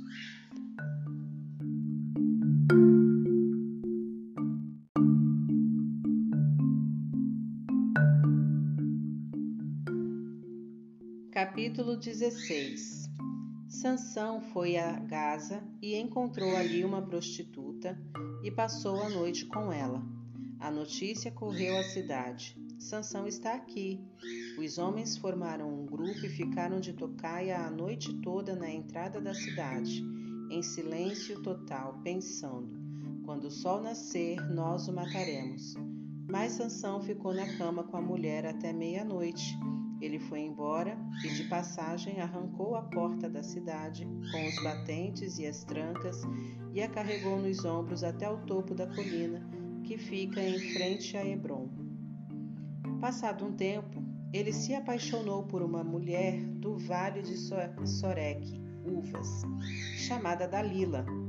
Os líderes filisteus vieram procurá-la com uma proposta: seduza-o Descubra por que ele é tão forte e como podemos prendê-lo e subjugá-lo. Cada um de nós dará a você 13 quilos de prata. Dalila, certo dia, disse a Sansão: Conte-me, querido, o segredo de sua grande força e como você pode ser amarrado e subjugado. Sansão respondeu: Se me amarrarem com sete cordas de arco, feitas de tendões de animal, ainda úmidas, perco minha força e fico igual a qualquer outra pessoa. Os líderes filisteus trouxeram a ela sete cordas de arco, ainda úmidas, e ela o amarrou com as cordas, enquanto os homens se escondiam em seu quarto. Ela disse: Os filisteus estão atrás de você, Sansão. Ele rompeu as cordas como se fosse barbantes. Assim, não conseguiram descobrir o segredo da sua força. Dalila insistiu com ele. Diga a verdade, Sansão. Você está brincando comigo, inventando história? Agora é sério, conte-me como você pode ser amarrado. Ele respondeu: Se você me amarrar bem com cordas novas que nunca foram usadas, não vou conseguir escapar, serei igual a qualquer outra pessoa. Dalila conseguiu cordas novas e o amarrou. Ela disse: os filisteus estão atrás de você. Os homens estavam escondidos no quarto ao lado, mas ele rompeu as cordas como se fossem barbantes. Dalila não desistiu. Você continua zombando de mim e mentindo. Por favor, conte-me como você pode ser amarrado. Ele respondeu: Se você tecer as sete tranças do meu cabelo com um tecido no tear e as prender com um pino, não conseguirei fazer nada. Serei como qualquer outra pessoa. Quando ele dormiu, Dalila pegou as sete tranças do cabelo de Sansão e as teceu como um tecido no tear e as prendeu com um pino. Depois disse: Sansão, os filisteus estão atrás de você. Mas ele acordou e se livrou-se e livrou-se tanto do pino, do tear, quanto dos fios. Ela se tornou mais insistente. Como você pode me dizer, amo você, se nem confia em mim? Já é a terceira vez que você zomba de mim, brincando de gato e rato comigo e recusando-se a me contar o segredo da sua força. Ela continuou a perturbá-lo dia após dia. Finalmente ele se cansou, não aguentou mais e contou a ela. Nunca foi passada uma navalha na minha cabeça, desde que nasci. Fui consagrado como nazireu a Deus. Se raparem o meu cabelo, perco a minha força. Ficarei fraco como qualquer outro mortal. Dalila percebeu que finalmente tinha descoberto o segredo e mandou dizer aos filisteus: Venham depressa, agora ele me contou a verdade. Eles vieram e trouxeram o dinheiro que tinham prometido. Depois de fazê-lo dormir com a cabeça em seu colo, ela fez sinal para um homem que se aproximou e cortou as sete tranças do cabelo dele. Ele começou imediatamente a enfraquecer e perdeu toda a sua força. Então ela disse: Sansão, os filisteus estão atrás de você. Ele acordou pensando: Vou fazer o que sempre fiz e escapar, pois ainda não tinha se dado conta de que o Eterno tinha abandonado. Os filisteus o agarraram, arrancaram seus olhos e o levaram para Gaza. Eles o prenderam com algemas de ferro e o puseram a trabalhar no moinho da cadeia mas logo o cabelo dele começou a crescer de novo. Um dia, os líderes filisteus se reuniram para oferecer um grande sacrifício ao seu deus Dagon. Eles fizeram uma festa e comemoraram.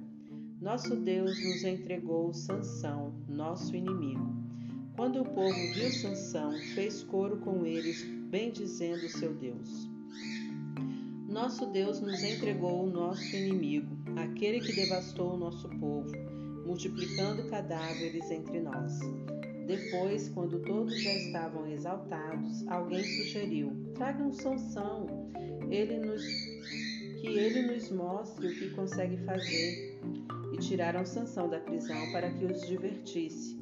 Sansão foi posto entre duas colunas, e ele pediu ao rapaz que o conduzia: Ponha-me onde eu possa tocar as colunas que sustentam o templo, para eu poder me apoiar nelas.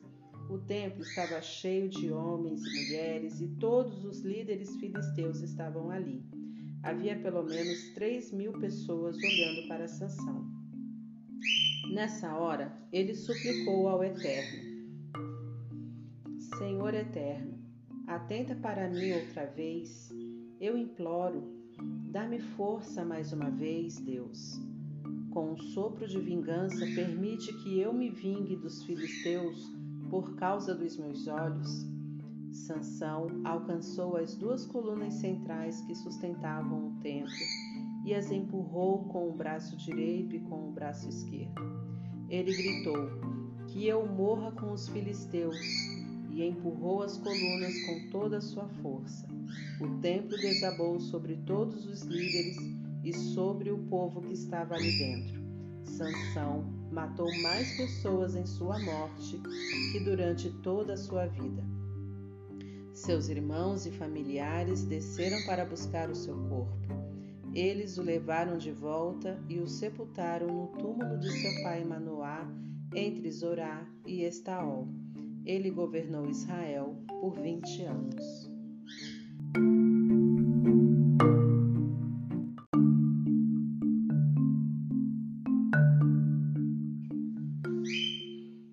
Capítulo 17 Havia um homem das montanhas de Efraim chamado Mica. Ele disse à sua mãe: Lembra-se dos 13 quilos de prata que foram roubados de você? Eu a ouvi proferindo uma maldição. Na verdade, o dinheiro está comigo.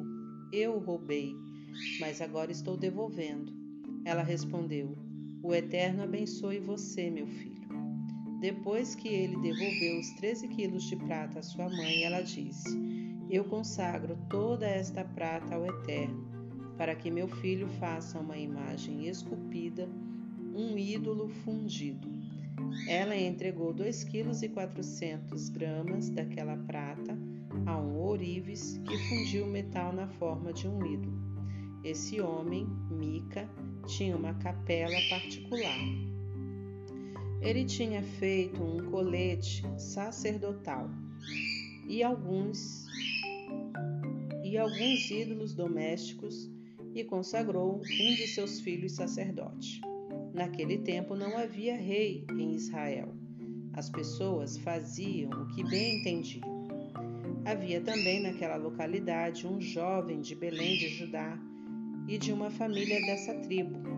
Ele era levita mas estrangeiro ali. Tinha saído de Belém para tentar a sorte em outro lugar. Chegando às montanhas de Efraim, parou diante da casa de Mica. Ele perguntou ao jovem: De onde você vem? Ele respondeu: Sou levita de Belém de Judá. Estou à procura de um lugar para morar. Mica fez uma proposta: Fique aqui comigo, seja meu pai sacerdote seu salário será de 120 gramas de prata por ano, além da comida e das roupas de que precisar. O levita concordou em ficar com Mica. O jovem foi bem recebido e se tornou membro da família. Mica designou o jovem levita seu sacerdote. Tudo isso aconteceu dentro da casa de Mica. Mica declarou: Agora sei que o Eterno será bondoso para comigo, pois tenho um levita como sacerdote.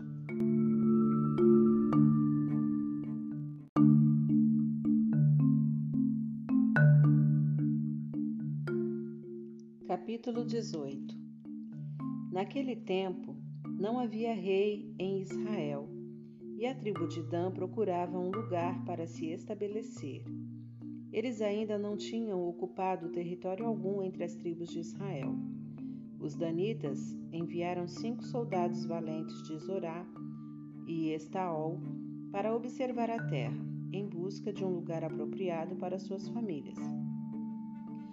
A ordem era esta: vão e façam o reconhecimento da terra. Eles foram para as montanhas de Efraim, chegaram diante da casa de Mica e acamparam ali. Como estava perto da casa de Mica, reconheceram a voz do levita. Eles se aproximaram e perguntaram ao jovem: Como você veio parar aqui? O que está fazendo? Ele respondeu: Para encurtar a história, Mica me contratou e agora sou o sacerdote dele.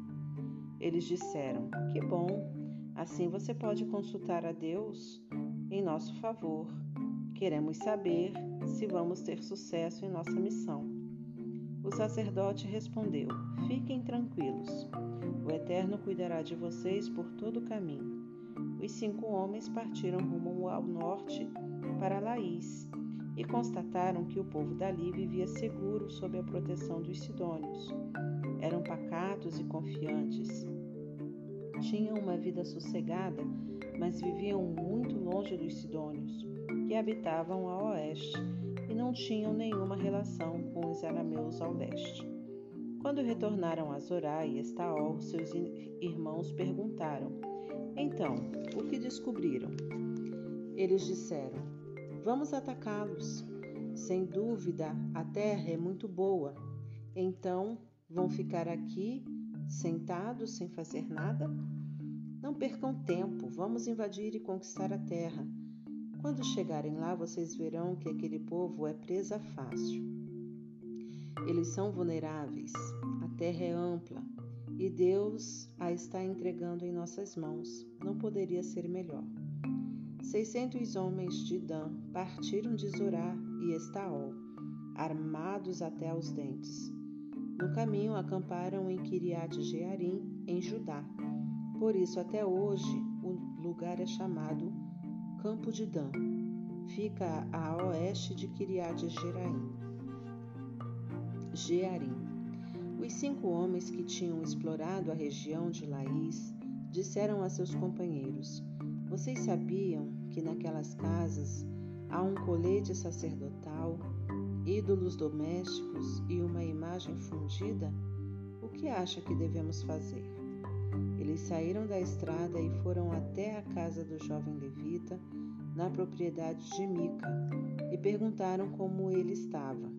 Os seiscentos homens de Dan, fortemente armados, ficaram de guarda na entrada, enquanto os cinco espiões explorado a terra entraram e apanharam a imagem esculpida, o colete sacerdotal, os ídolos domésticos e a imagem fundida. O sacerdote ficou na entrada com os seiscentos soldados. Quando os cinco homens entraram na casa de Mica para apanhar a imagem esculpida, o colete, os ídolos domésticos e a imagem fundida, o sacerdote perguntou: O que pensam que estão fazendo? Eles responderam: Quieto, não fale nada. Venha conosco. Seja nosso pai sacerdote. O que é melhor? Ser sacerdote de um único homem ou ser sacerdote de uma tribo inteira, de um clã de Israel? O sacerdote aproveitou a oportunidade, pegou o colete, os ídolos do lar e as imagens e acompanhou o grupo. Eles partiram e continuaram o caminho, pondo adiante deles as crianças, o gado e os equipamentos.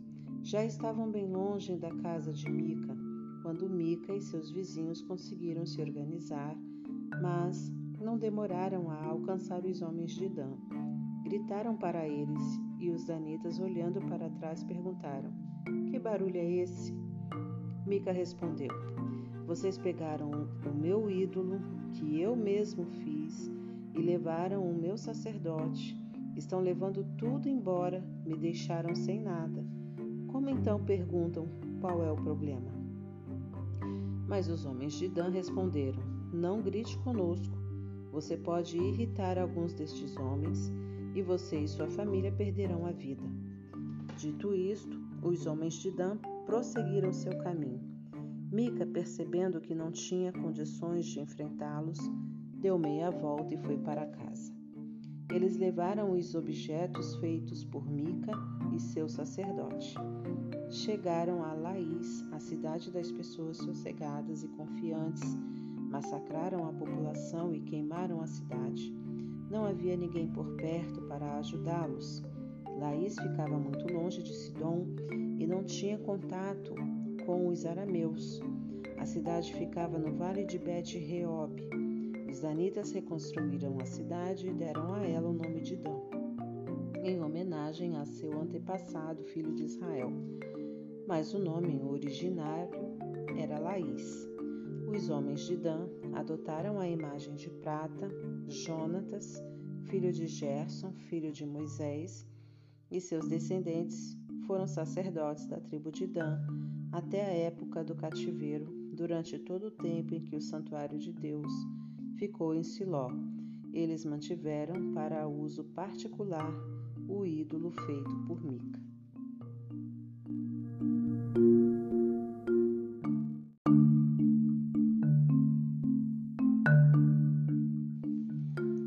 Capítulo 19 Naquele tempo, não havia rei em Israel. Um levita que vivia nas regiões remotas das montanhas de Efraim tomou para si uma concubina, uma mulher de Belém de Judá. Mas a mulher cometeu adultério e o abandonou, retornando para a casa de seu pai, em Belém de Judá. Depois de quatro meses, o marido resolveu procurá-la e convencê-la a voltar para ele estava acompanhado de um escravo e dois jumentos. Ela o recebeu na casa de seu pai, seu sogro, o pai da moça. Ficou bastante feliz com a visita e insistiu que ele ficasse algum tempo ali. Ele ficou hospedado ali três dias, com muita comida e bebida. No quarto dia, levantaram-se de madrugada e se prepararam para partir. Mas o pai da moça pediu ao gêmeo: Faça uma refeição reforçada antes de partir. Então eles se assentaram e comeram juntos. O pai da moça disse ao homem: Fique aqui ainda, esta você será meu hóspede. O homem se levantou para partir, mas o sogro insistiu tanto que o homem concordou em pernoitar ali mais uma vez. No quinto dia, ele se levantou de madrugada novamente. O pai da moça disse: Você precisa se alimentar bem. Enquanto comiam e bebiam, o dia passou. O homem e sua concubina estavam preparados para partir, mas o sogro insistiu mais uma vez: Vejam, está ficando tarde, por que não passam a noite aqui? Logo estará escuro. Fiquem mais uma noite e descansem. Amanhã vocês podem sair cedo e seguir para casa. Mas desta vez o homem não quis passar a noite ali. Preparou sua bagagem e partiu para Jebus, que é Jerusalém, com os seus dois jumentos, sua concubina e seu escravo. Quando se aproximou de Jebus, já estava escurecendo. O escravo sugeriu ao seu senhor: Já é tarde. Vamos entrar na cidade dos Jebuseus e passar a noite ali. Mas o homem disse: Não entraremos em nenhuma cidade estrangeira. Seguiremos até Gibeá. Ele acrescentou: Continue andando. Vamos prosseguir a viagem. Passaremos a noite em Gibeá ou em Ramá. Assim continuaram a viagem. Ao pôr do sol, eles estavam perto de Gibeá, no território de Benjamim, e entraram na cidade para passar a noite. O levita foi para a praça da cidade, mas ninguém oferecia hospedagem a ele. Mais tarde passou por ali um homem idoso que voltava do trabalho no campo. E ele era da região montanhosa de Efraim e estava morando temporariamente em Gibeá, onde todos os moradores eram benjamitas. Quando o homem viu o viajante na praça da cidade, perguntou: Para onde você está indo? De onde veio?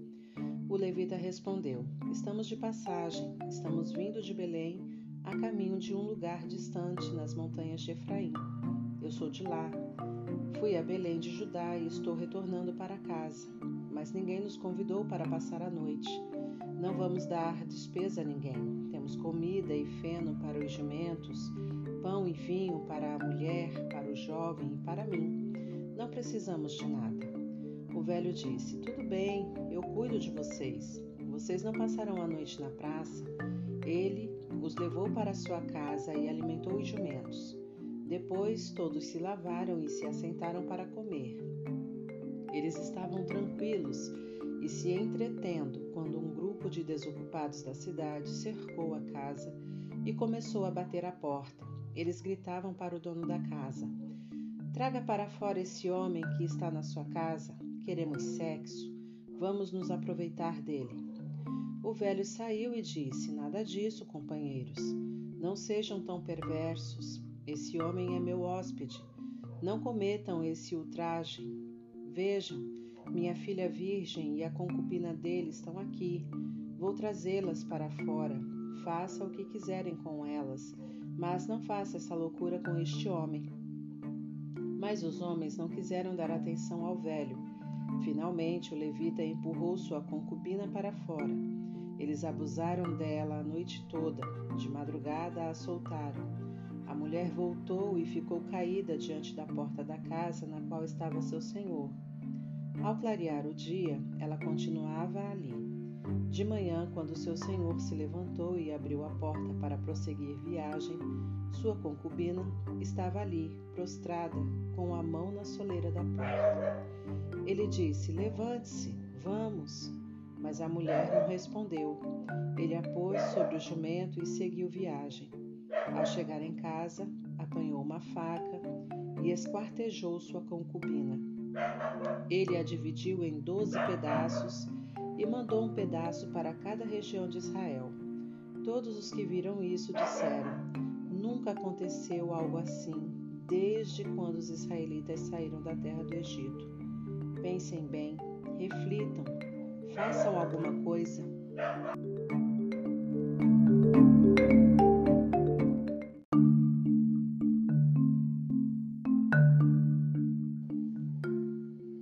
Capítulo 20 Então todo o povo de Israel se reuniu na presença do Eterno em Mispá. Todos estavam lá, de Dan a Berzeba, como um só homem. Os líderes do povo, representando todas as tribos de Israel, tomaram os seus lugares na Assembleia do Povo de Deus. Estavam ali quatrocentos mil soldados de infantaria armados com espada. Nesse meio tempo, os benjamitas ficaram sabendo que os israelitas estavam reunidos em Mispá. O povo de Israel perguntou: Conte-nos como aconteceu essa perversidade. O levita, marido da mulher assassinada, respondeu: Eu e minha concubina entramos em Gibeá, cidade benjamita, para passar a noite. Naquela noite, os, homens de Gibeá vieram atrás de mim. Eles cercaram a casa em que eu me hospedava e queriam me matar. Eles violentaram minha concubina e ela morreu. Levei minha concubina para casa, esquartejei-a e enviei cada um dos doze pedaços para toda a terra da herança de Israel. Esse crime vil e perverso foi cometido em Israel. Então, israelitas, resolvam, decidam o que fazer. Todo o povo se levantou como um só homem. Disseram: Ninguém vai voltar para casa, nem sequer uma pessoa. Este é o plano para Gibeá. Nós a atacaremos por sorteio. Tomaremos dez de cada cem homens de cada tribo de Israel, cem de cada mil, mil de cada dez mil, para levar mantimentos para o exército. Quando as tropas chegarem a Gibeá, irão acertar as contas com os que cometeram esse crime horroroso em Israel. Assim, todos os homens de Israel, por unanimidade, se aliaram contra a cidade. As tribos israelitas enviaram uma mensagem à tribo de Benjamim, dizendo: O que vocês dizem desse horror cometido entre vocês? Entreguem os homens agora, esses criminosos de Gibeá. Nós os mataremos para extirpar o mal de Israel. Mas os benjamitas não entregaram. Eles não deram atenção ao pedido de seus irmãos, o povo de Israel. Pelo contrário, convocaram o exército de todas as suas cidades e se reuniram em Gibeá para atacar o povo de Israel. Em pouquíssimo tempo conseguiram recrutar 26 mil soldados de infantaria armados com espada. De Gibeá convocaram 700 dos melhores soldados. Havia outros 700 atiradores canhotos que conseguiam com a funda acertar uma pedra num fio de cabelo sem errar. Então as tribos de Israel, sem contar Benjamim, mobilizaram quatrocentos mil homens de infantaria armados de espada. Eles foram a Betel consultar Deus. Quem de nós será o primeiro a atacar os benjamitas? O Eterno respondeu: Será Judá. O povo de Israel levantou-se na manhã seguinte e acampou perto de Gibeá o exército de Israel marchou contra Benjamim e tomou posição, prontos para atacar Gibeá. Mas os benjamitas saíram de Gibeá e mataram no campo vinte e seis mil israelitas. Os israelitas voltaram ao santuário e choraram perante o Eterno até a tarde. Outra vez consultaram o Eterno: Devemos atacar os benjamitas, nossos irmãos, outra vez? O Eterno respondeu: Vão, ataquem. O exército se animou. Os homens de Israel ocuparam as mesmas posições do primeiro dia. No segundo dia, os israelitas avançaram contra os benjamitas. Pela segunda vez, os benjamitas saíram da cidade e mataram 18 mil israelitas, todos armados de espada. Todo o povo de Israel, o exército inteiro, voltou para Betel chorando, assentaram-se perante o Eterno. Naquele dia jejuaram até a tarde, apresentaram ofertas queimadas e ofertas de paz perante o Eterno. Mais uma vez consultaram o Eterno. Naquele tempo, a arca da aliança de Deus estava ali, com Finéias, filho de Eleazar, filho de Arão, que ministrava como sacerdote. Eles perguntaram: Devemos lutar outra vez com os benjamitas, nossos irmãos, ou devemos desistir? O Eterno respondeu: Ataquem. amanhã darei a vitória a vocês. Dessa vez Israel armou emboscadas em torno de Gibeá. No terceiro dia, quando Israel avançou, eles ocuparam as mesmas posições diante dos benjamitas. Quando os benjamitas saíram para atacar o exército, eles se distanciaram da cidade. Os benjamitas começaram a ferir parte da tropa. Como tinham feito antes, cerca de 30 homens morreram no campo e nas entradas para Betel e para Gibeá. Os benjamitas começaram a se orgulhar. Nós os estamos matando como moscas todos os dias. Mas os israelitas tinham uma estratégia. Disseram: Vamos retroceder e forçá-los para fora da cidade até as estradas principais. Então todos os israelitas se distanciaram na direção de Baal Tamar. E a emboscada dos israelitas saiu de sua posição a oeste de Gibeá. Dez mil dos melhores soldados de Israel atacaram Gibeá. Houve luta intensa e sangrenta. Os benjamitas não imaginavam que estavam sendo derrotados. O Eterno os derrotou diante de Israel. Naquele dia, os israelitas mataram 25.500 benjamitas, todos armados com espada. Os benjamitas reconheceram a derrota. Os homens de Israel fizeram de conta que estavam se retirando da presença dos benjamitas, sabendo que poderiam confiar na emboscada armada contra Gibeá. Os emboscados saíram rapidamente contra Gibeá. Os homens se espalharam e massacraram os que estavam na cidade. A estratégia com os da emboscada era que eles dariam um sinal de fumaça da cidade. Então os homens de Israel voltariam e atacariam.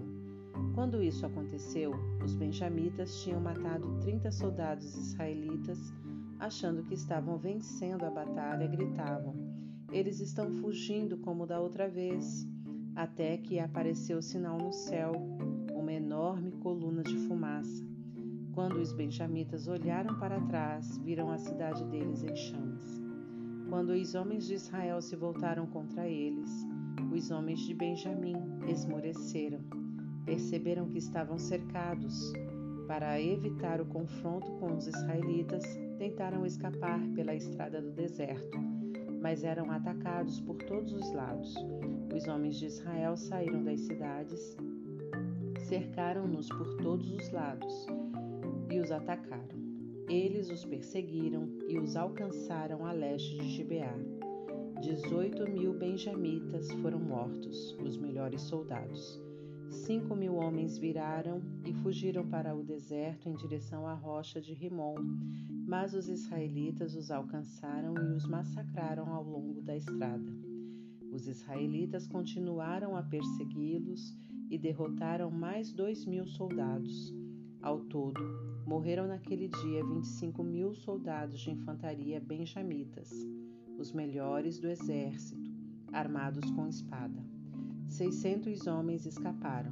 Eles conseguiram chegar até a rocha de Rimon, no deserto, e ficaram ali quatro meses. Os homens de Israel voltaram, entraram nas cidades e ali mataram todos os benjamitas que sobreviveram. Todos os homens e animais que encontraram, eles incendiaram todas aquelas cidades.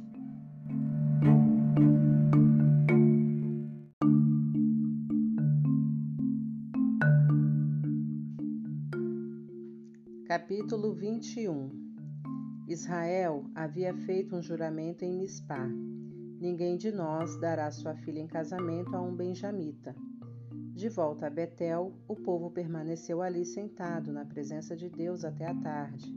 Eles choravam alto e lamentavam. Ó oh, Eterno, Deus de Israel, por que aconteceu isso? Por que estamos hoje sem uma tribo inteira de Israel? Na manhã seguinte, logo cedo, o povo começou a edificar um altar. Sacrificaram ofertas queimadas e ofertas de paz. Os israelitas perguntaram: Qual das tribos de Israel não compareceu quando nos reunimos na presença do Eterno? Pois todos tinham feito juramento solene de que não de que quem não comparecesse à presença do Eterno em Mispá seria morto. O povo de Israel continuava a lamentar por Benjamim, seu irmão. Eles diziam: Hoje foi eliminada uma tribo de Israel. Como encontraremos mulheres para os que sobreviveram? Pois juramos ao Eterno que não daríamos nossas filhas em casamento a eles. Alguém perguntou: Qual das tribos de Israel não esteve perante o Eterno em Mispá? Descobriu-se que ninguém de Jabes de Leade tinha comparecido à assembleia. Quando conferiram a presença do povo, não foi encontrado ninguém de Jabes de Leade. Então a comunidade enviou doze mil homens dos mais valentes com esta ordem: Matem todos os moradores de Jabes de Leade, até mesmo mulheres e crianças. São estas as instruções. Vocês deverão matar todo homem e toda mulher que já teve relações sexuais, mas poupem a vida das virgens. Foi o que fizeram.